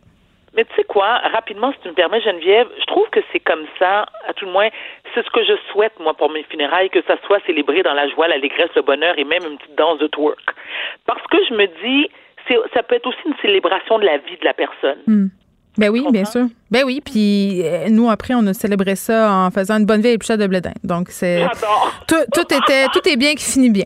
Euh, mais là notre, sujet est pas nécessairement en lien avec les funérailles Covid, mais je suis contente qu'on aborde euh, cette question-là aujourd'hui parce que je connais peut-être beaucoup de personnes qui vont se sentir possiblement interpellées. On se demande pourquoi on accepte de vivre parfois dans des relations qui sont toxiques toxique et malsaine. Et moi, je dis toujours, pourquoi accepter l'inacceptable, défendre l'indéfendable et pardonner l'impardonnable? Ça vient de la dépendance affective. Alors, c'est quoi la dépendance affective? C'est lorsque, en tant que, et, ça, ça concerne autant les hommes que les femmes. Je, je pas, euh, c'est important pour moi de le mentionner parce qu'on on a souvent tendance à penser que ce sont les femmes qui sont plus sujettes à souffrir de dépendance affective. C'est lorsqu'on a besoin absolument là de vivre dans le regard de l'autre. Que quand cette personne-là n'est pas dans notre vie, un conjoint, une conjointe, c'est la fin du monde au point que ça peut te faire sentir mal physiquement, psychologiquement, clairement, mais physiquement aussi. Ça vient d'où? En général, ce que les spécialistes disent, c'est que c'est un trouble qui, qui vient de l'enfance. Donc, un enfant qui soit pas eu euh, l'attention nécessaire ou oui nécessaire du parent ou que la reconnaissance du parent, un parent froid, un parent absent, en général, malheureusement, ça peut créer une dépendance affective. Et euh, c'est souvent aussi euh, manifesté par la peur de la solitude, tu sais, as peur de l'abandon, tu as une faible estime de toi, et ça fait en sorte aussi que dans la majorité du temps, les dépendants affectifs sont extrêmement jaloux, ouais. possessifs du partenaire, ils font des crises. Je veux dire, c'est vraiment extrêmement douloureux, donc ce n'est pas à banaliser. Mais, mais moi, je pose une question, euh, Varda. Est-ce qu'on n'est pas tous et toutes à un certain niveau dépendant affectif? Oui, je suis d'accord hein? avec toi, mais oui, absolument, à différents degrés. Mais moi, je connais des gens dans mon entourage proche qui ne le sont pas du tout dépendants affectifs, qui ne comprennent pas le concept d'être dépendant affectif. Combien, et je suis sûre qu'il y en a aussi dans, dans, dans ton cercle, euh, Mm-hmm. Geneviève, tu as sûrement des amis IES ou IS qui, euh, qui restent en couple pour les mauvaises raisons. Parce qu'ils ont peur de. Mais non, je Ben connais personne de mais même. non, mais moi, je- écoute, moi, je suis la première à dire à l'autre. Tu sais, moi, j'ai aucun, aucun, aucune gêne à assumer qui je suis, puis parler de mes problèmes, de, mes problèmes psychologiques et autres. Mais avoir été une dépendante affective pendant longtemps, ça m'a mis sérieusement dans la merde parce que j'ai accepté l'inacceptable, parce que j'ai défendu les défendables. Puis tu sais, je veux dire, j'étais consciente du problème, mais j'avais tellement peur d'être abandonnée, de pas être aimée, de me retrouver seule que j'ai enduré ça pendant de nombreuses années. C'est sûr que, tu sais, Geneviève, je me dis toujours, lorsqu'une femme, il y a des hommes qui sont battus aussi, qui sont victimes euh, d'abus physiques. Et psychologiques. Oh, psycho- oui, merci de le mentionner, mais longtemps, tu sais, j'ai honte de le dire, mais je l'admets, j'ai longtemps eu des, des, des préjugés par rapport à ça. Tu sais, je me disais, tu sais, une femme qui se fait battre, un, c'est épouvantable, c'est inacceptable, je veux dire, ça se répète, là. On s'entend que, tu sais, le gars qui te fout une claque une première fois ou la femme qui te fout une claque une première fois, tu sais, 99 des chances qu'elle elle, reco- elle recommence. Tu C'est un pattern, puis ça, ça se défait pas facilement. Tu as besoin d'aide, de soutien, tu sais, faut que tu ailles en thérapie, bon, c'est clair. Mais j'ai arrêté de penser comme ça parce que, tu sais, c'est facile. On a des préjugés lorsque ça ne nous concerne pas ou des membres, des gens de notre entourage. Mais lorsque c'est quelqu'un qui est proche de toi et qui t'expose son problème, et là, tu prends le temps, tu fais attends une minute, là. OK, c'est grave à ce point-là. C'est douloureux à ce point-là. Tu acceptes ça parce que toi, t'es pas bien. Donc, est-ce que tu restes là parce que, encore une fois, tu as peur d'être seul? Il y a des couples qui, manifestement, le fait d'être en couple, ça leur permet de partager un loyer, une hypothèque, les, les enfants, la responsabilité des enfants, puis toutes les tâches ménagères. Mais à quel prix tu vas accepter ça? Mais j'ai envie de te dire que le trois quarts du monde sont en couple pour les mauvaises raisons, Varda. Bon, écoute, je voulais pas le dire, je le moi, je le dis, là. Excuse-moi, le, le nombre de personnes qui ne se séparent pas, qui baissent plus depuis mille ans, qui n'ont plus rien Oui. en commun, sauf euh, gérer l'horaire des enfants puis décider ce qu'ils vont manger pour souper. Il, il y en a plein du monde de même et, qui, et, et je les comprends d'avoir peur parce que c'est vertigineux quand tu fin à une relation euh, de, de se dire, OK, là, il va falloir que je paye, il va falloir euh, euh, que je, tu que je m'arrange tout seul. Et tout d'un coup, tu plus cette personne-là sur qui tu peux t'appuyer. Puis même si c'est une relation de merde, ben c'est difficile de, de faire le pas. Puis je sais pas si tu es d'accord avec moi, Varda, mais souvent, on a une petite voix hein, à l'intérieur de nous quand on commence euh, à être en relation avec quelqu'un et on aime bien la faire taire. Et c'est rare qu'elle se trompe, cette voix-là. C'est très rare. Et notre, exactement, et notre instinct ne nous trompe jamais. Jamais, jamais, jamais. Mais je me dis, rester en couple, lorsque tu es profondément malheureux, là, où est-ce que ça te rend physiquement psychologiquement malade, ça peut conduire à une dépression, à quel prix tu restes dans cette relation-là? Tu vas y laisser ta peau? Puis encore une fois, je, ne juge pas, je pose une question à ceux qui nous écoutent. Peut-être qu'ils peuvent nous, ils peuvent nous répondre via Twitter, peu importe. Mais à quel prix? À quel prix? Je me dis, parce que tu as besoin, tu as tellement besoin du regard de l'autre pour te sentir quelqu'un, parce que tu penses que par amour pour cette personne-là, tu euh, acceptes qu'elle te manque de respect, euh, qu'elle te trompe, qu'elle euh, qu'elle te décourage, qu'elle, tu je veux dire, qu'elle t'insulte copieusement. Quoi faire dans, dans, dans, dans, dans, un cas comme ça, dans un cas semblable? Ben, il faut, un, faut que tu reconnaisses le problème. De deux, il faut que tu apprennes à renouer avec toi-même et à te respecter. Je sais que c'est pas facile, mais est-ce que tu peux peut-être aller chercher de l'aide? En parler à, à, tes amis, aller voir un psychologue, consulter, peu importe. Mais tu ne peux pas, tu ne peux pas rester dans une relation toxique et malsaine parce que malheureusement, ça ne changera pas. À moins que, à moins que la personne qui te fait subir euh, toutes sortes de sévices psychologiques et autres accepte, elle, d'aller chercher de l'aide. Ben, reconnaître son problème. Moi, j'ai envie de dire euh, deux choses. Là. La première, c'est euh, les personnes se demandent souvent euh, si ils ou elles sont dans une relation toxique. J'ai envie de dire, à la minute que tu te poses la question, ça devrait être un signal d'alerte. Oui, un peu. Puis, il y a un test qui existe. Il y a plusieurs tests qui existent sur Internet pour évaluer si on est dans une relation toxique ou pas. Il y en a plein, plein, plein, là, je les nommerai pas, mais il y en a un, entre autres, euh, qui est fait par Passeport Santé, qui est particulièrement pertinent. Il y a toutes sortes de tests qu'on peut faire et, ça permet quand même de faire une, une certaine remise en question. Puis je trouve ça important que tu parles de dépendance économique, de dépendance financière, parce que souvent, Varda, ce qu'on constate, c'est que les personnes qui sont dans une relation toxique sont sous le joug financier de l'autre personne. C'est-à-dire que l'autre personne les a placés volontairement ou même de façon euh, inconsciente dans une relation de codépendance. Donc, tu as l'impression que si tu laisses la personne, tu vas tout perdre. Et c'est parfois malheureusement le cas. Et ça pousse des gens à rester dans des relations problématiques des années. Mais on se refait. Oui, mais Geneviève, tu sais quoi? On se refait il faut avoir confiance en soi et mm. confiance en l'avenir. On peut se refaire. Tu sais, c'est sûr que si tu avais un certain train de vie, là, je vais dans l'extrême. Tu sais, une femme qui est en couple ou un homme qui est en couple avec une avec un partenaire ou une partenaire qui gagne trois quatre fois son salaire. Mm. Là, c'est la grosse cabane, le chalet, trois trois voyages par année, les enfants à l'école privée, les autos de luxe parqués devant la maison. Parfait. Là, tu te sépares. Clairement, je veux dire, il y a des conjoints conjointes qui versent une pension alimentaire aux enfants. Ça, c'est un droit acquis que tu as. Ça ne veut pas dire que toi, tu as le droit à une pension pour toi-même. Qu'est-ce que tu fais? Qu'est-ce que tu fais? Ben, tu prends ton courage à deux mains puis tu recommences. Moi, je l'ai vécu, Geneviève. Ça a été tough, mais tough, t'as pas idée, là. Je veux dire, j'ai dû piétiner sur mon orgueil, euh, demander de l'aide, euh, tu sais, ça atteint mon ego, tu sais, je me sentais comme une moins que rien. Puis à un moment donné, j'ai fait comme, écoute, ça fait deux semaines, ça fait six mois, ça fait deux ans, et c'est pas si pire. C'est pas si pire parce que tu sais quoi?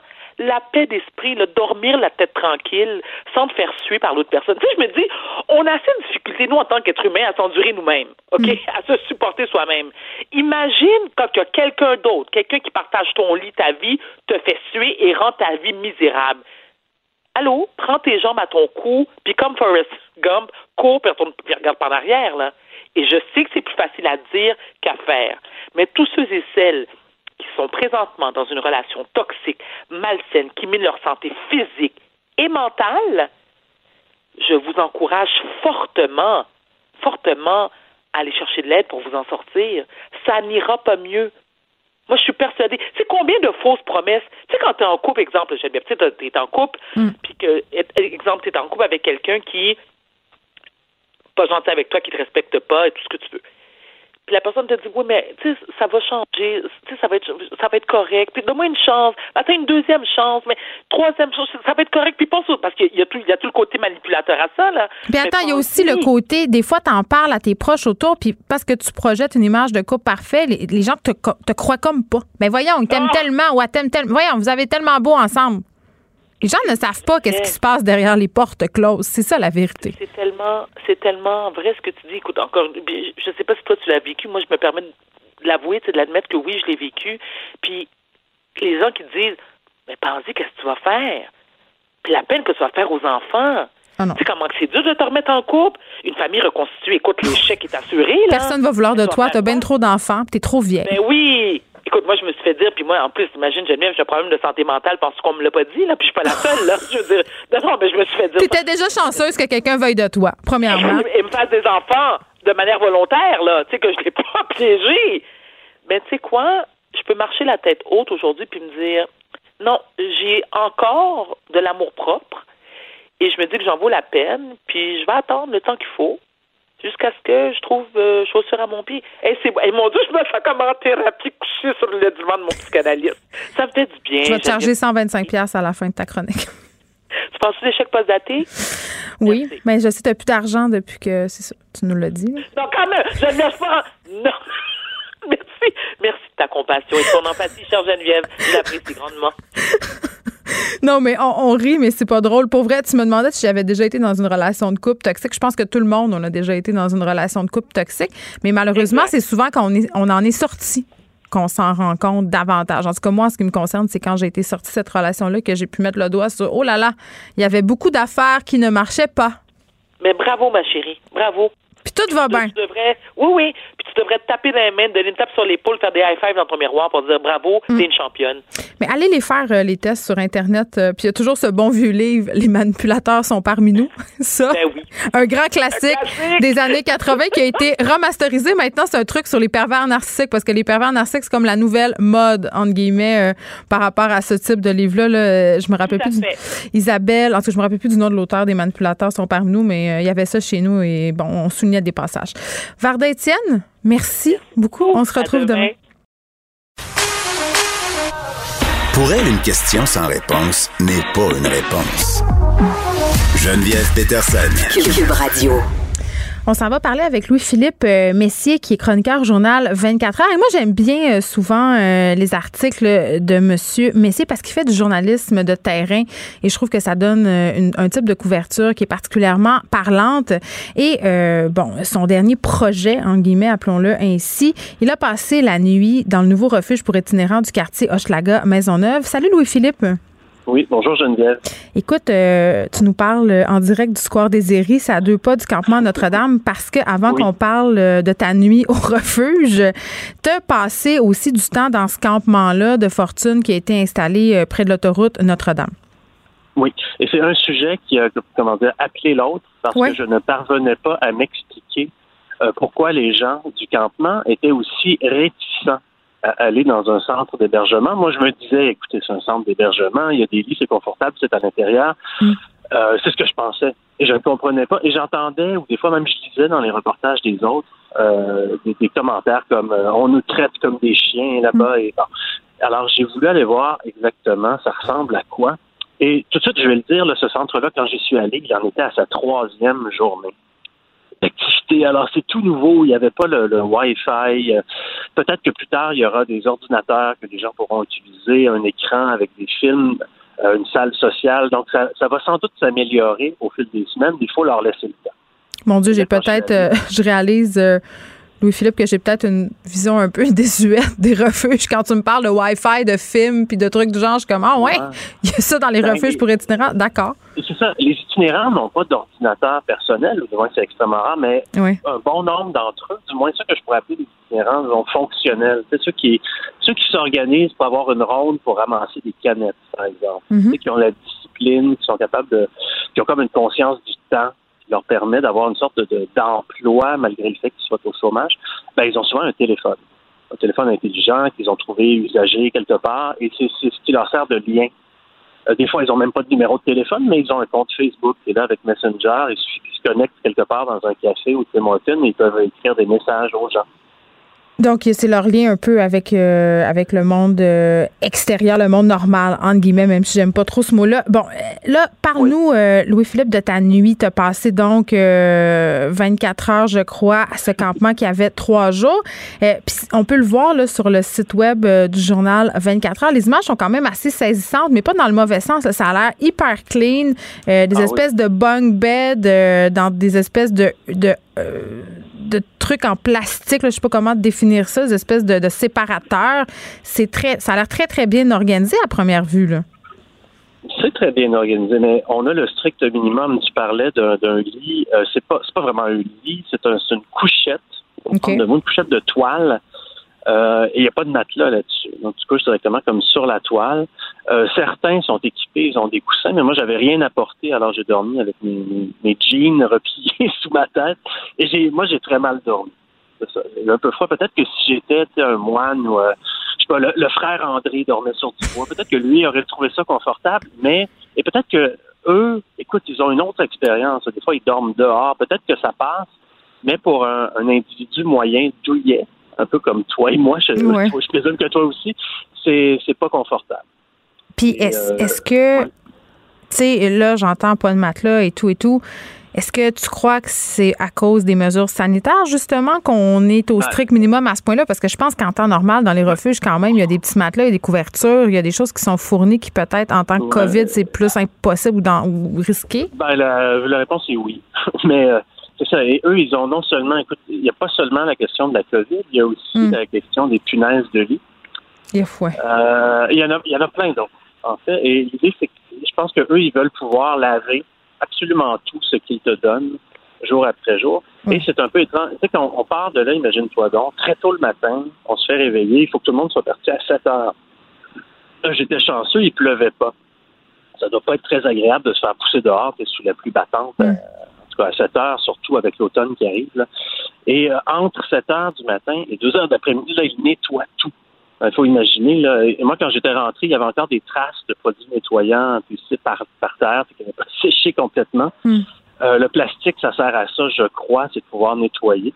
Alors, c'est extrêmement, comme je disais, c'est impeccable, mais c'est impersonnel, froid. C'est comme le contraire d'un lieu euh, humain, humanisé, où il y a des décorations, il y a comme une âme. Là, il n'y en a pas. Le personnel, moi, je l'ai trouvé vraiment euh, très sympathique. J'ai même dû faire un effort pour m'en tenir loin. J'aurais bien aimé socialiser avec eux pour leur poser des questions, mais bon. Oui, tu étais à l'incognito, toi, là, Ils ne savaient pas que tu étais journaliste. C'est ça. Moi, je me suis seulement assuré que je prenais le lit de personne en allant là. Mais pour le reste, personne sur place euh, ne savait que j'étais journaliste, sauf si un futé a décidé de. Moi, j'ai donné mon vrai nom. Donc, s'il a tapé mon nom dans Google, il a peut-être découvert la vérité. Mm-hmm. C'est Louis-Philippe Messier, mais je ne crois pas. Et c'est un peu, c'est leur philosophie, c'est de ne pas chercher. Si tu dis, ah, sa face me dit quelque chose, peut-être que je l'ai vu dans le journal parce qu'il était recherché. Pour non, non, eux, ils, t'accueillent. Bonjour. Et euh, si tu as besoin d'aide, je pense, j'ai vu des gens circuler, des intervenants, parler avec certains des, pauvres euh, types qui étaient là et ils cherchent à aider. Donc, si euh, quelqu'un, l'exemple qu'on me donnait, que j'ai entendu, c'est si quelqu'un a perdu ses cartes parce que les itinérants perdent très souvent leur papier d'identité. Là, il faut en, demander d'autres et d'autres et d'autres, et c'est très compliqué. Et les intervenants euh, les aident à se retrouver leur papier. Euh, Est-ce que je comprends que c'est non mixte? Non mixte. Il n'y a pas de, a pas de madame? Il y, en a, mais tu sais, dans, dans l'itinérance, il y a vraiment peut-être, je sais pas, 3% 5% de femmes. Là, quand j'y étais, moi, j'en ai compté 5 sur 50. Puis là, tu me disais, tu, pardon, tu me disais euh, que tu avais visité le campement Notre-Dame puis que c'était un peu par rapport à tout ça que tu avais eu envie d'aller voir euh, ce refuge-là. Pourquoi, à la lueur de ce que tu as vu, là, tu penses que les itinérants, certains sont réticents à y aller? Ben, je comprends parce que c'est comme je c'est tellement impersonnel que tu sais, c'est pas c'est pas un chez soi. Alors que le campement ici, euh, si tu revois, peut-être passé sur Notre-Dame, on voit les tentes, c'est des belles Oui, puis ils sont organisés, là. Il y a des gens qui font des hot dogs, il y a quelqu'un qui a installé sa Fifth Wheel, ah, ben ça, va, c'est comme un petit village. Cuisine, il y a une cuisine communautaire, un organisme qui s'appelle Dehors Novembre, qui est encore là et qui sert à manger. Donc, les gens ici ont à manger, ils ont du café. Euh, il y a pas loin un petit lavabo pour se laver les mains. Il y a trois toilettes dans le carré des Iris. Et là, je mhm. compte, moi, j'ai devant les yeux, je dirais peut-être une quarantaine de tentes. Et euh, c'est ça, c'est il y a une communauté secrète. je vois les gens, ils se parlent. Et puis euh, ce soir, bon, ils peuvent pas se faire de feu de camp, mais ils s'assoient quand même en rond, puis ils placotent. Puis des fois, bon, euh, ils, peuvent boire une bière, ils peuvent même fumer un joint. Quand j'étais là, moi, j'ai pas vu de drogue dure. C'est ça, mais j'ai pas vu de drogue dure, alors que dans un refuge, c'est vraiment l'abstinence totale. Euh, d'alcool, euh, l'abstinence éthylique, toxicomanique et sexuelle. Il n'y a pas de il n'y a pas d'intimité. Alors qu'ici, au moins, tu vas dans ta tente, tu fermes, euh, tu, tu fermes le zip, et là, tu es chez toi, tu un peu la paix, alors que dans un refuge, tu es visible en tout temps. C'est comme un panopticon.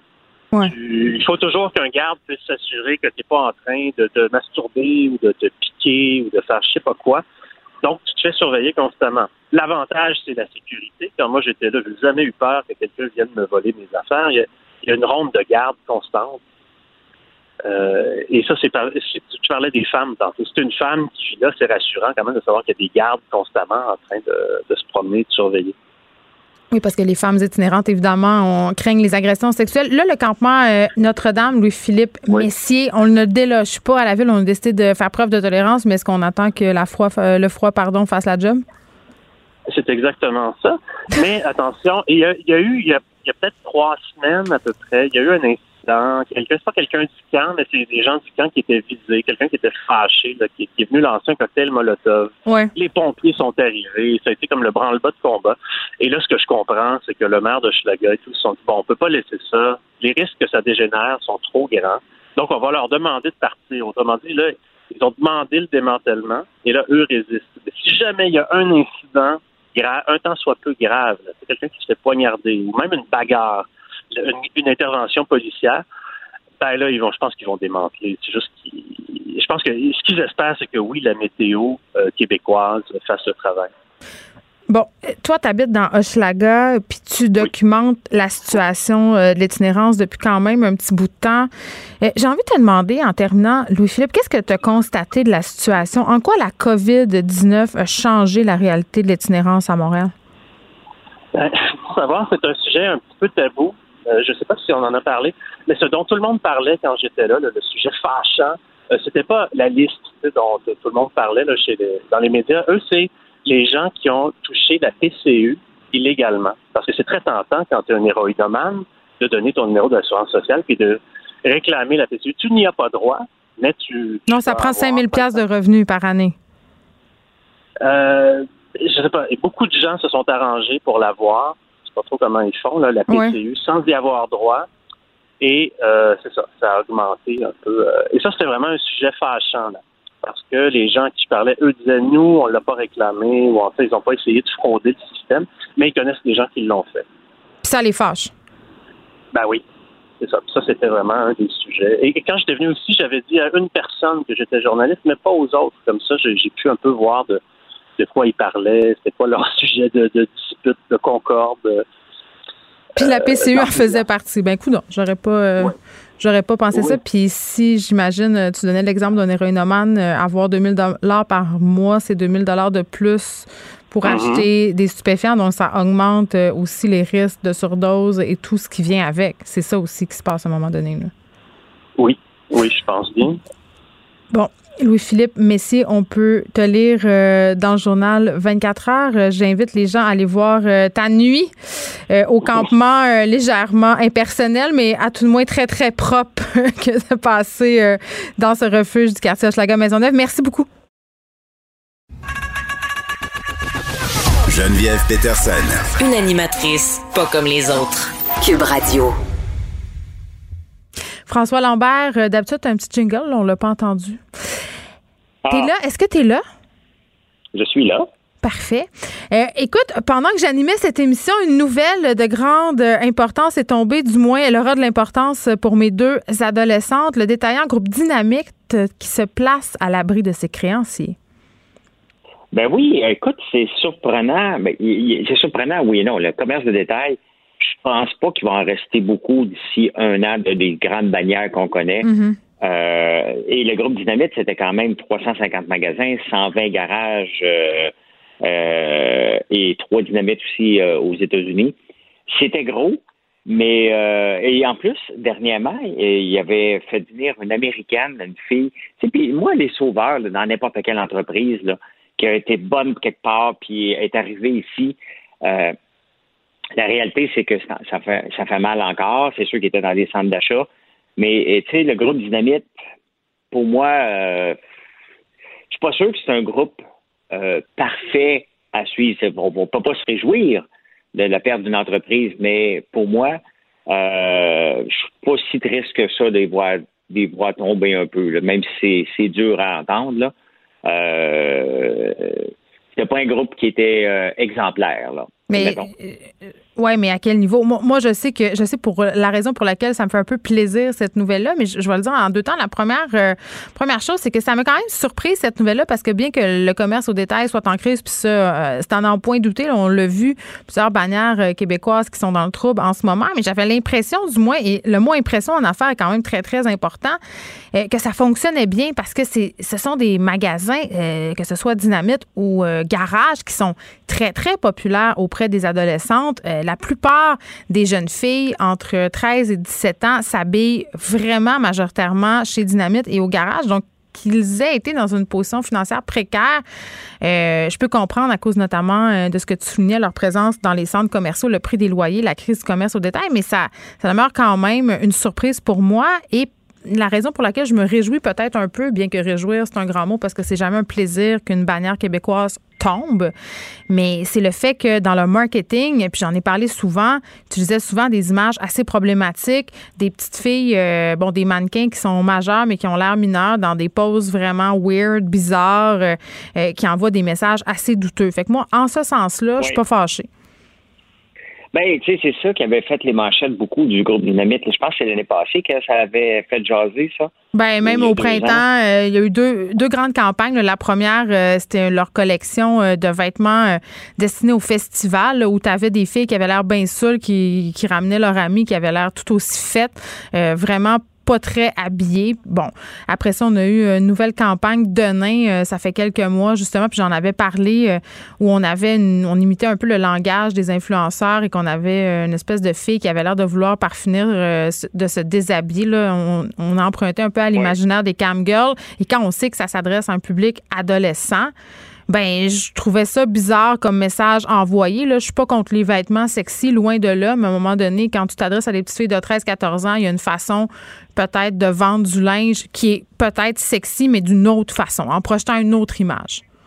Ben, tu sais, t'as pas besoin d'aller dans le cheap, mais tu sais, moi, ce qui, ce qui, ce qui frappe le plus dans le dans toutes les, les, les, compagnies qui tombent en ce moment, hmm. c'est que les compagnies ont à peine trois à six mois de cash flow avant de tomber. Et ça, ça on, se rend compte de la limite de l'effet de levier. Parce qu'en affaires, les gens. Moi, j'ai horreur de ça. J'utilise pas l'effet de levier à peine.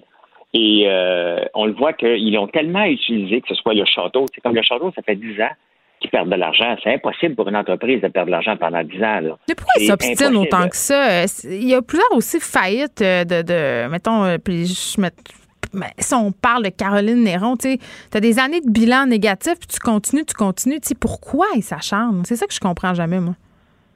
Ben, tu sais, comme je vais séparer quand même Caroline Néron du château, parce que le château, c'est là depuis 1958-59. oui, je comprends bien. Pourquoi, ils s'acharnent depuis 10 ans, je ne le comprends pas. Caroline s'était perdue d'avance. C'était son, son trip à elle, là, euh, qui, était qui était financé en pensant qu'elle était pour devenir la Michael Kors québécoise, puis il y avait des grandes ambitions. Ça aurait peut-être pu fonctionner, mais euh, il venait d'avoir un exemple flagrant que quand on ouvre des boutiques, Bleu Lavande, qui s'est relevé quand même, qui, était tombé, qui est un cas universitaire un peu à la Théo. Mm. Euh, autant que Théo va, va, être un cas universitaire, autant que Bleu Lavande en a été un avant. Il faut se servir de ces cas-là pour apprendre, pour ne pas faire la même erreur. Et Caroline était tombée les deux pieds dans la dans la voie de bleu lavande. Euh, mais ce qu'il ce faut remarquer, c'est que des entreprises ont tellement poussé l'effet de levier pour prendre l'expansion, de l'expansion, de l'expansion, de l'expansion, que dès qu'il arrive un petit coup dur, ils sont pas capables de le supporter. Et c'est ça qui est, je pense, le message de la sortie de cette pandémie-là. Hmm. C'est faites attention aux entreprises, l'effet de levier. Il faut grandir vite en affaires, mais il faut y aller tranquillement. il faut, il faut faire beaucoup de petits pas, mais rapides. Marcher rapidement, mais faire des petits pas, mais pas des pas de géants, parce qu'on le voit que c'est pas normal. C'est pas que normal qu'une entreprise, après six mois, regarde le groupe euh, La Vie en Rose aussi. Euh, qui s'est mis sur le. OK, ben eux, là, La Vie en Rose, c'était sorti dans les journaux la semaine passée, je pense. Eux, ils faisaient 20 millions de profits par année. Et le, le, euh, Jean-François Roberge, le, président, à peine un mois dans le COVID, il a dit qu'il n'y avait pas d'argent alors qu'il y a un chiffre d'affaires de 400 millions par année. Fait que pas de cash flow. Euh, ben 20 millions de profits par année, et un mois après, tu es en train de crever de faim. Six mois après, tu te places la protection de la loi de la faillite. Il y a des problèmes. Il y a, un siphonnement de, cash flow qui s'en va vers ailleurs, ou il y a une mauvaise gestion des flux de trésorerie, si on veut le dire en français. Mais pour moi, c'est ce qu'on voit tomber là, c'est vraiment une problématique de la croissance à tout prix, rapidement, qui éventuellement finit par péter.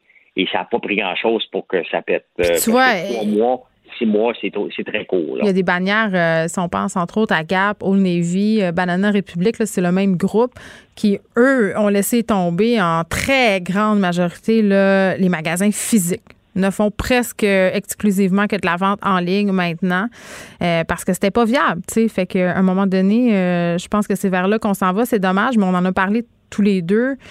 Euh, ce qui fait que tu vas te rendre dans un magasin, c'est l'expérience que tu as. Si tu peux retrouver la même chose en ligne, pourquoi tu irais? Moi, j'ai pas de temps à perdre d'aller chez Gap, j'ai pas de temps à perdre d'aller chez Olney. Tu sais, j'ai d'autres choses à faire. Mais tu regarde euh, le magasin phare de Dynamite qui était au coin de Sainte-Catherine puis McGill, si je me souviens bien. Là. Euh, je pense que c'est ça. Il y en a un très gros là. comment veux-tu t'y rendre en ce moment? sais? Comment les jeunes. En métro, François, puis en vélo. Ce sont des enfants. Fait que. Ils n'ont pas de char encore, ceux qui savaient. Mais leurs parents qui payent la facture, oui. Je comprends ça. Mais ils, vont pas là parce que c'est pas attrayant. Ils ont pas. Euh, c'est de la construction. C'est pas. Euh, il y a des clowns. Ils veulent pas voir des clowns là. Ils vont peut-être aller au Carrefour Laval. Carrefour Laval est fermé. Donc, euh, ils se sont rabattus en ligne, puis ils mm. achètent en ligne, puis ils font des TikTok avec le linge qu'ils acheté en ligne. Là. Mm. C'est, ah Mais bref, ce qu'il faut retenir, c'est que ce n'est pas normal que des entreprises avec 6 000 employés, 350 magasins, ont de la misère à soutenir le rythme pendant.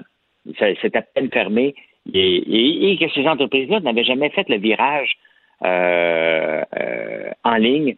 Et tout ça, pour moi, c'est représentatif de la soif euh, des, entrepreneurs derrière tout ça. Puis, tu sais, derrière tout ça, c'est Andrew Lofty. Andrew Lofty qui a fait le Royal Mount, qui avait aucun bon sens. Mm-hmm. C'est lui qui a fait l'hôtel Four Seasons. Et, euh, tu sais, à un moment donné, on voit grand, puis il est beaucoup, beaucoup aussi derrière euh, Griffintown. à un moment donné, on a peut-être vu trop grand, trop vite dans son cas, puis là, ça commence à tomber comme un château de cartes. Là. Bon, François, tu crois que ta génération et celle de tes parents, vous devez vous excuser à nous, milléniaux? Es-tu une, milléniale, toi? Bien entendu. Sur la, ben, oui, sur la fin, oui. 82. Ben, ben, c'est pas, moi, je suis un X, je suis pas un boomer. Et, euh, Grand bien en face. Mais non, je taquine les boomers. Je les aime. Mes parents, c'est des ben boomers, je les adore. Mais, tu sais, c'est la preuve. Vous êtes la première génération, puis la génération Z, la première génération qui vont avoir à vivre avec des taux d'intérêt très élevé parce que ça fait longtemps qu'on n'a pas eu. Dis pas ça.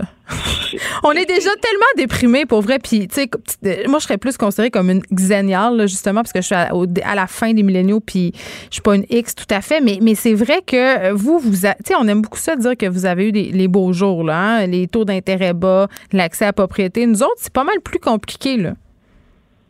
Ben, moi, je peux dire que je pense que, euh, que je suis tombé dans une bonne période, effectivement. Euh, mais là, on se ramasse avec des intérêts. il y a des entreprises qui ferment, mais ça, va pas mal dans le monde. Hein? Euh, au contraire, il y a des jobs, on recrée des jobs. On a quand même deux fois plus de chômage. Mais la réalité, c'est qu'on vous laisse un héritage. Et l'héritage, c'est fonds de pension, c'est vous autres qui allez le bâtir. Les boomers avaient encore des fonds de pension. Moi, j'en ai pas. dans les entreprises, ben, je travaillais au gouvernement un peu, mais pas assez longtemps pour euh, me permettre un fonds de pension. Donc, vous n'en aurez pas. La génération des milléniaux n'auront pas de fonds de pension. Et on vous laisse un taux d'intérêt qui va être faramineux. Là, on est chanceux encore, il y a des taux d'intérêt qui sont bas. Et ils sont maintenus bas euh, artificiellement parce que euh, faut relancer l'économie, mais à un moment donné, il va falloir payer la carte de crédit qu'on vient de loader. Et mondialement, c'est un texte que j'ai lu dans le Financial Post, et mondialement, c'est qu'on vous laisse un héritage, oh my God, la réalité, là, on est comme des influenceurs qui sont débarqués chez vous, puis qui ont loadé la carte de crédit, qui sont partis avant de la payer. C'est ça. Dans le fond, les influenceurs, qui est la génération des milléniaux, euh, c'est nous autres, les, vrais influenceurs. On s'est servi de vous pour se payer tout un party. Et là, on va partir éventuellement. Puis nous, on torche. on torche en arrière de toi. C'est ça que tu me dis. Ben oui, mais moi, ben moi Faut que je passe la mop. Oui, oui, il me reste 47 ans. Je vais me rendre au moins à 100 ans plus un jour. Donc, il me reste 47 ans à vivre. Si tu continues à prendre des bains dans ton état, François, en chess, euh, d'après moi, tu vas mourir jeune. On mourrait vieux, au contraire. Je sais pas. mais, euh, mais ça me faisait rire, cette nouvelle-là, parce que c'est vrai, dans le fond, qu'on a eu une belle rêve, mais c'est vous autres qui allez la payer. Parce qu'en ce moment, euh, c'est nouveau, le, 400 milliards qu'on vient de rajouter, puis le Christophe Freeman s'en vient, elle va en rajouter un autre 100 milliards. Euh, il y a des taux d'intérêt à payer avec ça à un moment donné. C'est que la réalité va frapper partout dans le monde, un peu comme la, réalité des entreprises qui roulaient surendettées. Euh, vient de frapper, mais c'est la même chose qui va arriver en ce moment. C'est fou ce que tu dis, François, parce que tantôt, je parlais avec Mélanie Joly sur le projet de relance de la Ville de Montréal et on parlait justement des prestations aux entreprises là, qui vont euh, possiblement se terminer en décembre. Euh, tu sais, je soulevais la question, je disais, je comprends qu'il faut aider le monde, je comprends qu'il faut donner, euh, bon, de la PCU, euh, toutes sortes de mesures euh, compensatoires parce qu'on traverse ce qu'on traverse en ce moment, mais on semble oublier quand il est question des données publiques que c'est notre argent, qu'il y a quelqu'un qui va faire. On va falloir qu'on paye. Euh, puis on ne pourra pas s'en sauver. Là, on parle déjà de génération COVID. Donc, moi, quand j'entends les gens dire on va aider tout le monde tant qu'il faudra les aider, à un moment donné, c'est quoi l'horizon d'aide? Il va falloir que le gouvernement mette un hop, une date butoir où on va transitionner là, hein, vers la fin de l'aide. Bagage Geneviève, c'est très simple. On est parti avec un taux d'épargne à peu près, de, je vais dire un chiffre, je me souviens plus exact, mais à peu près 5% d'épargne dans les comptes de banque. On est rendu avec un taux de 33. Euh, les, chiffres, les gens ont mis de l'argent de côté dans la COVID comme jamais auparavant. Et c'est pour ça que les, paysagements dans la maison sont, sont, sont, ont tous été refaits, les piscines. Les gens ont de l'argent. Ben, ou se sont euh, endettés plus. aussi, là. Il y a ça aussi. Il y en a. Il ne faut, pas oublier qu'il y en a qui en ont eu vraiment, mais vraiment, vraiment, vraiment besoin. Oui, oui. Et il y en a d'autres qui n'en avaient pas besoin, qui ont épargné. Et il y a un problème. Il y a un problème parce que ça, ça s'est fait sur le dos d'une génération complète, euh, cet endettement-là. On vient d'endetter en six mois une génération au complet euh, qu'il faut devoir euh, repayer pour ça. Euh, donc. Euh, un coup d'enjeu. puis, puis, tu sais, on n'a pas le temps de parler de Relançons Montréal, mais ça, c'est une autre affaire qui n'a aucun bon sens. On peut en parler demain. Pour moi, c'est. Je peux prendre une petite minute, là? Bien, je veux dire, ça n'a pas de sens qu'on va mettre encore un autre million pour relancer Montréal. Montréal était designé pour les touristes, pour les attrapes touristes et pour les gens qui viennent travailler au centre-ville. Le télétravail, on l'attendait, le télétravail, comme on attendait le Messie et qu'on on, va l'attendre toute notre vie. Maintenant, le télétravail est là pour rester euh, dans les pas dans les mêmes proportions, mais il est là pour rester et il est là pour euh, c'est notre nouvelle façon de vivre. Les centres-villes tels qu'on a connus, là, j'ai fouillé, j'ai lu énormément là-dessus en fin de semaine, et il n'y a pas de réponse nulle part. Il n'y a personne en ce moment qui a une réponse que nos centres-villes vont ressembler à quoi. Puis là, on va mettre un million pour faire quoi? Pour faire quoi? Pour euh, analyser que le télétravail est là pour rester, on le sait. Euh, pour analyser que Montréal était désigné pour les touristes, puis là, il n'y en a plus. La réalité, c'est qu'on a mis, Montréal a mis tous ses œufs dans le même panier. Attirons des touristes l'été, un peu comme les agriculteurs au mois de, au mois mars-avril. On travaille deux mois, la pédale au fond, on ferme boutique, puis on se revoit l'année prochaine. Montréal a été designé pour ça, que du tourisme qui viennent payer des chambres d'hôtel overpriced durant l'été, qui achètent de la guenille dans le vieux port et qui repartent. Puis les gens ont fait de l'argent parce qu'ils ont vendu une bouteille de sirop 25 pièces, euh, une petite bouteille de 100 millilitres qui en vaut qui en vaut 3, 3, piastres quand on étire la, la loc. C'est ça que Montréal a été designé. On s'est en allé là-dedans en disant touristes, touristes, touristes. On va emmener des congrès. On voulait agrandir le palais des congrès. Une chance qu'on ne l'a pas agrandi. Donc, on a vraiment amené tout tourisme, mais il y en est resté très peu pour les Montréalais. Qu'est-ce qui est resté pour les Montréalais? Qu'est-ce qu'on a comme héritage de tout ça? On a des rues qui sont fermées maintenant, euh, des commerces. On a la place des festivals, François. Qui sert à rien, à part d'avoir des clowns qui font des. Non, mais c'est cute, la place des festivals. On a des pistes cyclables. La place des festivals est, vraiment le fun, euh, mais pas cette année. Donc, ça, c'est designé, c'est correct. Mais un million pour faire quoi? On va faire des comités qui vont. Tu sais, les comités au Québec, on aime ça, avoir des rapports des comités, mais qu'on fait rien. Il y en a un qui est célèbre, c'est le rapport gagné qui disait il y a quelques années, il faut démanteler les quotas dans la, dans la sériculture. Pierre Paradis, le ministre de l'Agriculture du temps, a dit effectivement, il faut le démanteler. Oups, il y a un scandale sexuel qui est sorti, on l'a tassé. C'est toujours comme ça. Euh, on fait des comités, on fait des réunions, mais à la fin, les gens vont crever de faim pareil. La réalité, c'est. Euh, c'est beau les comités, mais il faut walk de talk, comme on dit. François Lambert, merci. On se reparle demain. Vous écoutez Geneviève Peterson. Cube Radio.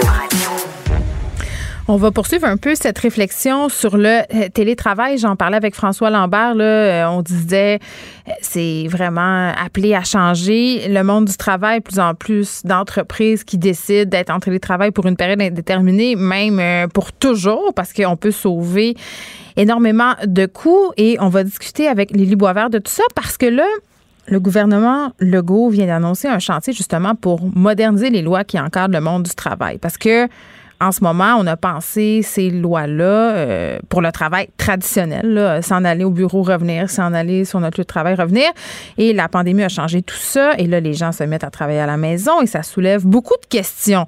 Plein de questions sur la sécurité, sur la santé des employés. Exemple, on peut se demander si quelqu'un tombe dans l'escalier, si je tombe sur mon balcon, mettons, euh, si je fais du télétravail, je déboule mon, mes marches de bloc, c'est un accident de travail. Puis il y a aussi les enjeux de santé mentale à considérer. Donc, euh, vraiment, on assiste à une espèce de révolution du monde du travail et on se rend compte aussi, et on va se rendre compte indubitablement avec le temps que le télétravail, ça n'a pas juste des bons côtés. Salut Lily. Salut Geneviève. Non, c'est ça, tu le dis. Les, gens sont. Il y a un engouement, là, clairement. Il y a un sondage de ADP Canada la semaine dernière qui, est, qui a paru qui montre que 45% des gens veulent continuer le télétravail même après la pandémie. Quand on regarde chez les plus jeunes, les 18 à 34 ans, ça monte à 61% Donc, les gens aiment ça. Mais il y a plein de monde qui faisait déjà du télétravail avant la pandémie. Si on pense par exemple aux travailleurs autonomes, il y a un travailleur canadien sur sept qui est travailleur autonome, euh, qui l'était en 2018 en tout cas. Il y avait une certaine croissance de ce type de travail-là qui amène les gens à travailler davantage euh, chez eux. Et euh, ces gens-là veulent mettre en garde tous les autres qui aiment beaucoup ça en ce moment parce que ça peut avoir des effets euh, pernicieux. On le sait que les, les, jeunes, bon, ça les attire, ils aiment ça. Et euh, on peut penser aux digital nomades, les nomades digitales, je veux dire en français, tiens ça, c'est pour parler des jeunes qui travaillent euh, dans les domaines de la technologie, en programmation, qui ont souvent des bons salaires et le seul outil de travail dont ils ont réellement besoin, c'est leur ordinateur. Donc, ils vont combiner leur travail avec des voyages autour du monde. Et l'image qu'on va associer à ça, c'est celle du geek qui est sur une plage blanche avec son ordi dans une main et une pina colada dans l'autre. Donc, ça semble très attirant comme mode de vie. Mais là, moi, j'ai lu quelques témoignages quand même de nomades digitales qui disent que ça, les a déprimés d'adopter ce mode de vie-là parce que ça vient avec un déracinement et un isolement social qui est lourd à porter au quotidien. Donc, on semble comprendre que la liberté au travail, ça a un coût, même si on ne voyage pas, ce qui était le cas pour tout le monde pendant la pandémie, évidemment, le télétravail implique ce coût-là. Parce que oui. Non, vas-y. Parce que c'est ça, c'est le fun de travailler sans pyjama au début. C'est le fun de pas se retrouver dans le trafic. Là, on est en lune de miel. C'est ça qui se passe. c'est un peu ça. c'est un peu ça. Mais il faut savoir que ça va chambouler l'équilibre de nos vies. Euh, on, a, on a souvent évoqué pour les, les, couples, les gens qui ont des enfants, euh, comme toi, Geneviève, que euh, le, le, télétravail, c'est merveilleux parce que ça donne de la flexibilité. J'imagine que tu as déjà entendu ça ou même. Euh, ben écoute, je l'ai déjà même pensé, mais après, justement, le confinement puis la non-école, je peux dire que la conciliation travail-famille, quand les enfants sont à la maison, c'est impossible. Et qui plus est, même quand les enfants sont pas à la maison, tu sais, le risque quand même, quand tu travailles de chez vous, c'est qu'il n'y a plus de frontières. Fait que tu deviens comme un peu improductif à tous les niveaux. Ça se peut que tu tombes là-dedans. Mm Puis on l'a vu, euh, même pour les gens qui n'ont pas d'enfants, qui n'ont pas d'enfants, il y a eu une vague de divorces, de séparations dans pas mal tous les pays. On l'a vu en Chine, on l'a vu en Italie, aux États-Unis, mais au Canada aussi. Il y a une hausse des taux de divorce de 30 par rapport à la normale. Il y a des experts qui disent que ça va continuer d'augmenter. Donc pourquoi autant de gens qui étaient en couple au début de la pandémie se retrouvent euh, célibataires à la fin de la pandémie. Une des explications qui est euh, soulevée, c'est la charge mentale. Donc, il y avait beaucoup de, de, femmes qui se retrouvaient à travailler à la maison avec un conjoint qui, qui travaillait de la maison aussi. Et là, elle, ça exacerbait le fait que c'était tout le temps elle qui devait s'occuper des enfants et du ménage. Et on, on, a entendu des histoires, notamment de Chinoises que, dont le mari avait perdu leur emploi, mais là, ils vivaient dans un tout petit appartement en Chine, mais que même le mari sans emploi n'utilisait pas son nouveau temps libre pour s'occuper des enfants et du ménage. Donc, euh, ça créait beaucoup de tensions dans les couples. Il y a aussi l'effet de fusion forcée parce que euh, le partenaire devenait pendant le confinement la seule source de contact. Hmm. Et si on, travaillait de la maison, donc il était tout le temps là. Et il était la, la seule personne qui était là pour répondre à nos, nos attentes psychologiques. Et c'était aussi la seule source de frustration. Donc, c'est clair que le télétravail, ça met une pression sur le couple, oui. Mais puis j'ai entendu aussi des gens qui disaient euh, qui enviaient aussi les célibataires sans enfants parce que je l'ai dit tantôt quand on se ramassait chez soi en train de travailler avec les enfants, tu n'as plus une seule seconde à toi là. Mhm. Oui, puis on peut les envier. Euh, certaines personnes ont envié les célibataires, mais euh, pour eux aussi, la vie était déséquilibrée. C'était pas le paradis non plus parce que quand on fait du télétravail, quand on n'est pas attendu à une heure précise, à un endroit précis à tous les jours, on a tendance à développer des mauvaises habitudes. Beaucoup de gens ont arrêté de se laver, par exemple. Beaucoup de gens ont arrêté de s'habiller. Mais il y a aussi une mauvaise habitude qu'on a prise qui peut ne, pas nous sembler au départ en être une et on, finit par l'adopter sans s'en rendre compte, mais c'est le fait d'arrêter de voir des gens en personne. Quand on est en télétravail, on n'a plus le réflexe de voir nos amis, notre famille ou de dater parce que ça demande un effort on peut aussi tomber dans un cercle parce que là, on est toute seule dans notre bulle de télétravail, donc parce qu'on est seul, on déprime, mais comme on déprime, on a encore moins envie de faire d'efforts pour voir des gens. Donc finalement, ça crée juste tout le temps euh, plus de plus de dépression. Ça accentue notre euh, notre déprime. Et puis on le sait que en ce moment, on a énormément de contacts sur les réseaux sociaux, mais il y a aussi de plus en plus de recherches qui montrent que les contacts sociaux en, en ligne, ça n'a pas le même effet bénéfique sur le moral que les contacts sociaux en personne.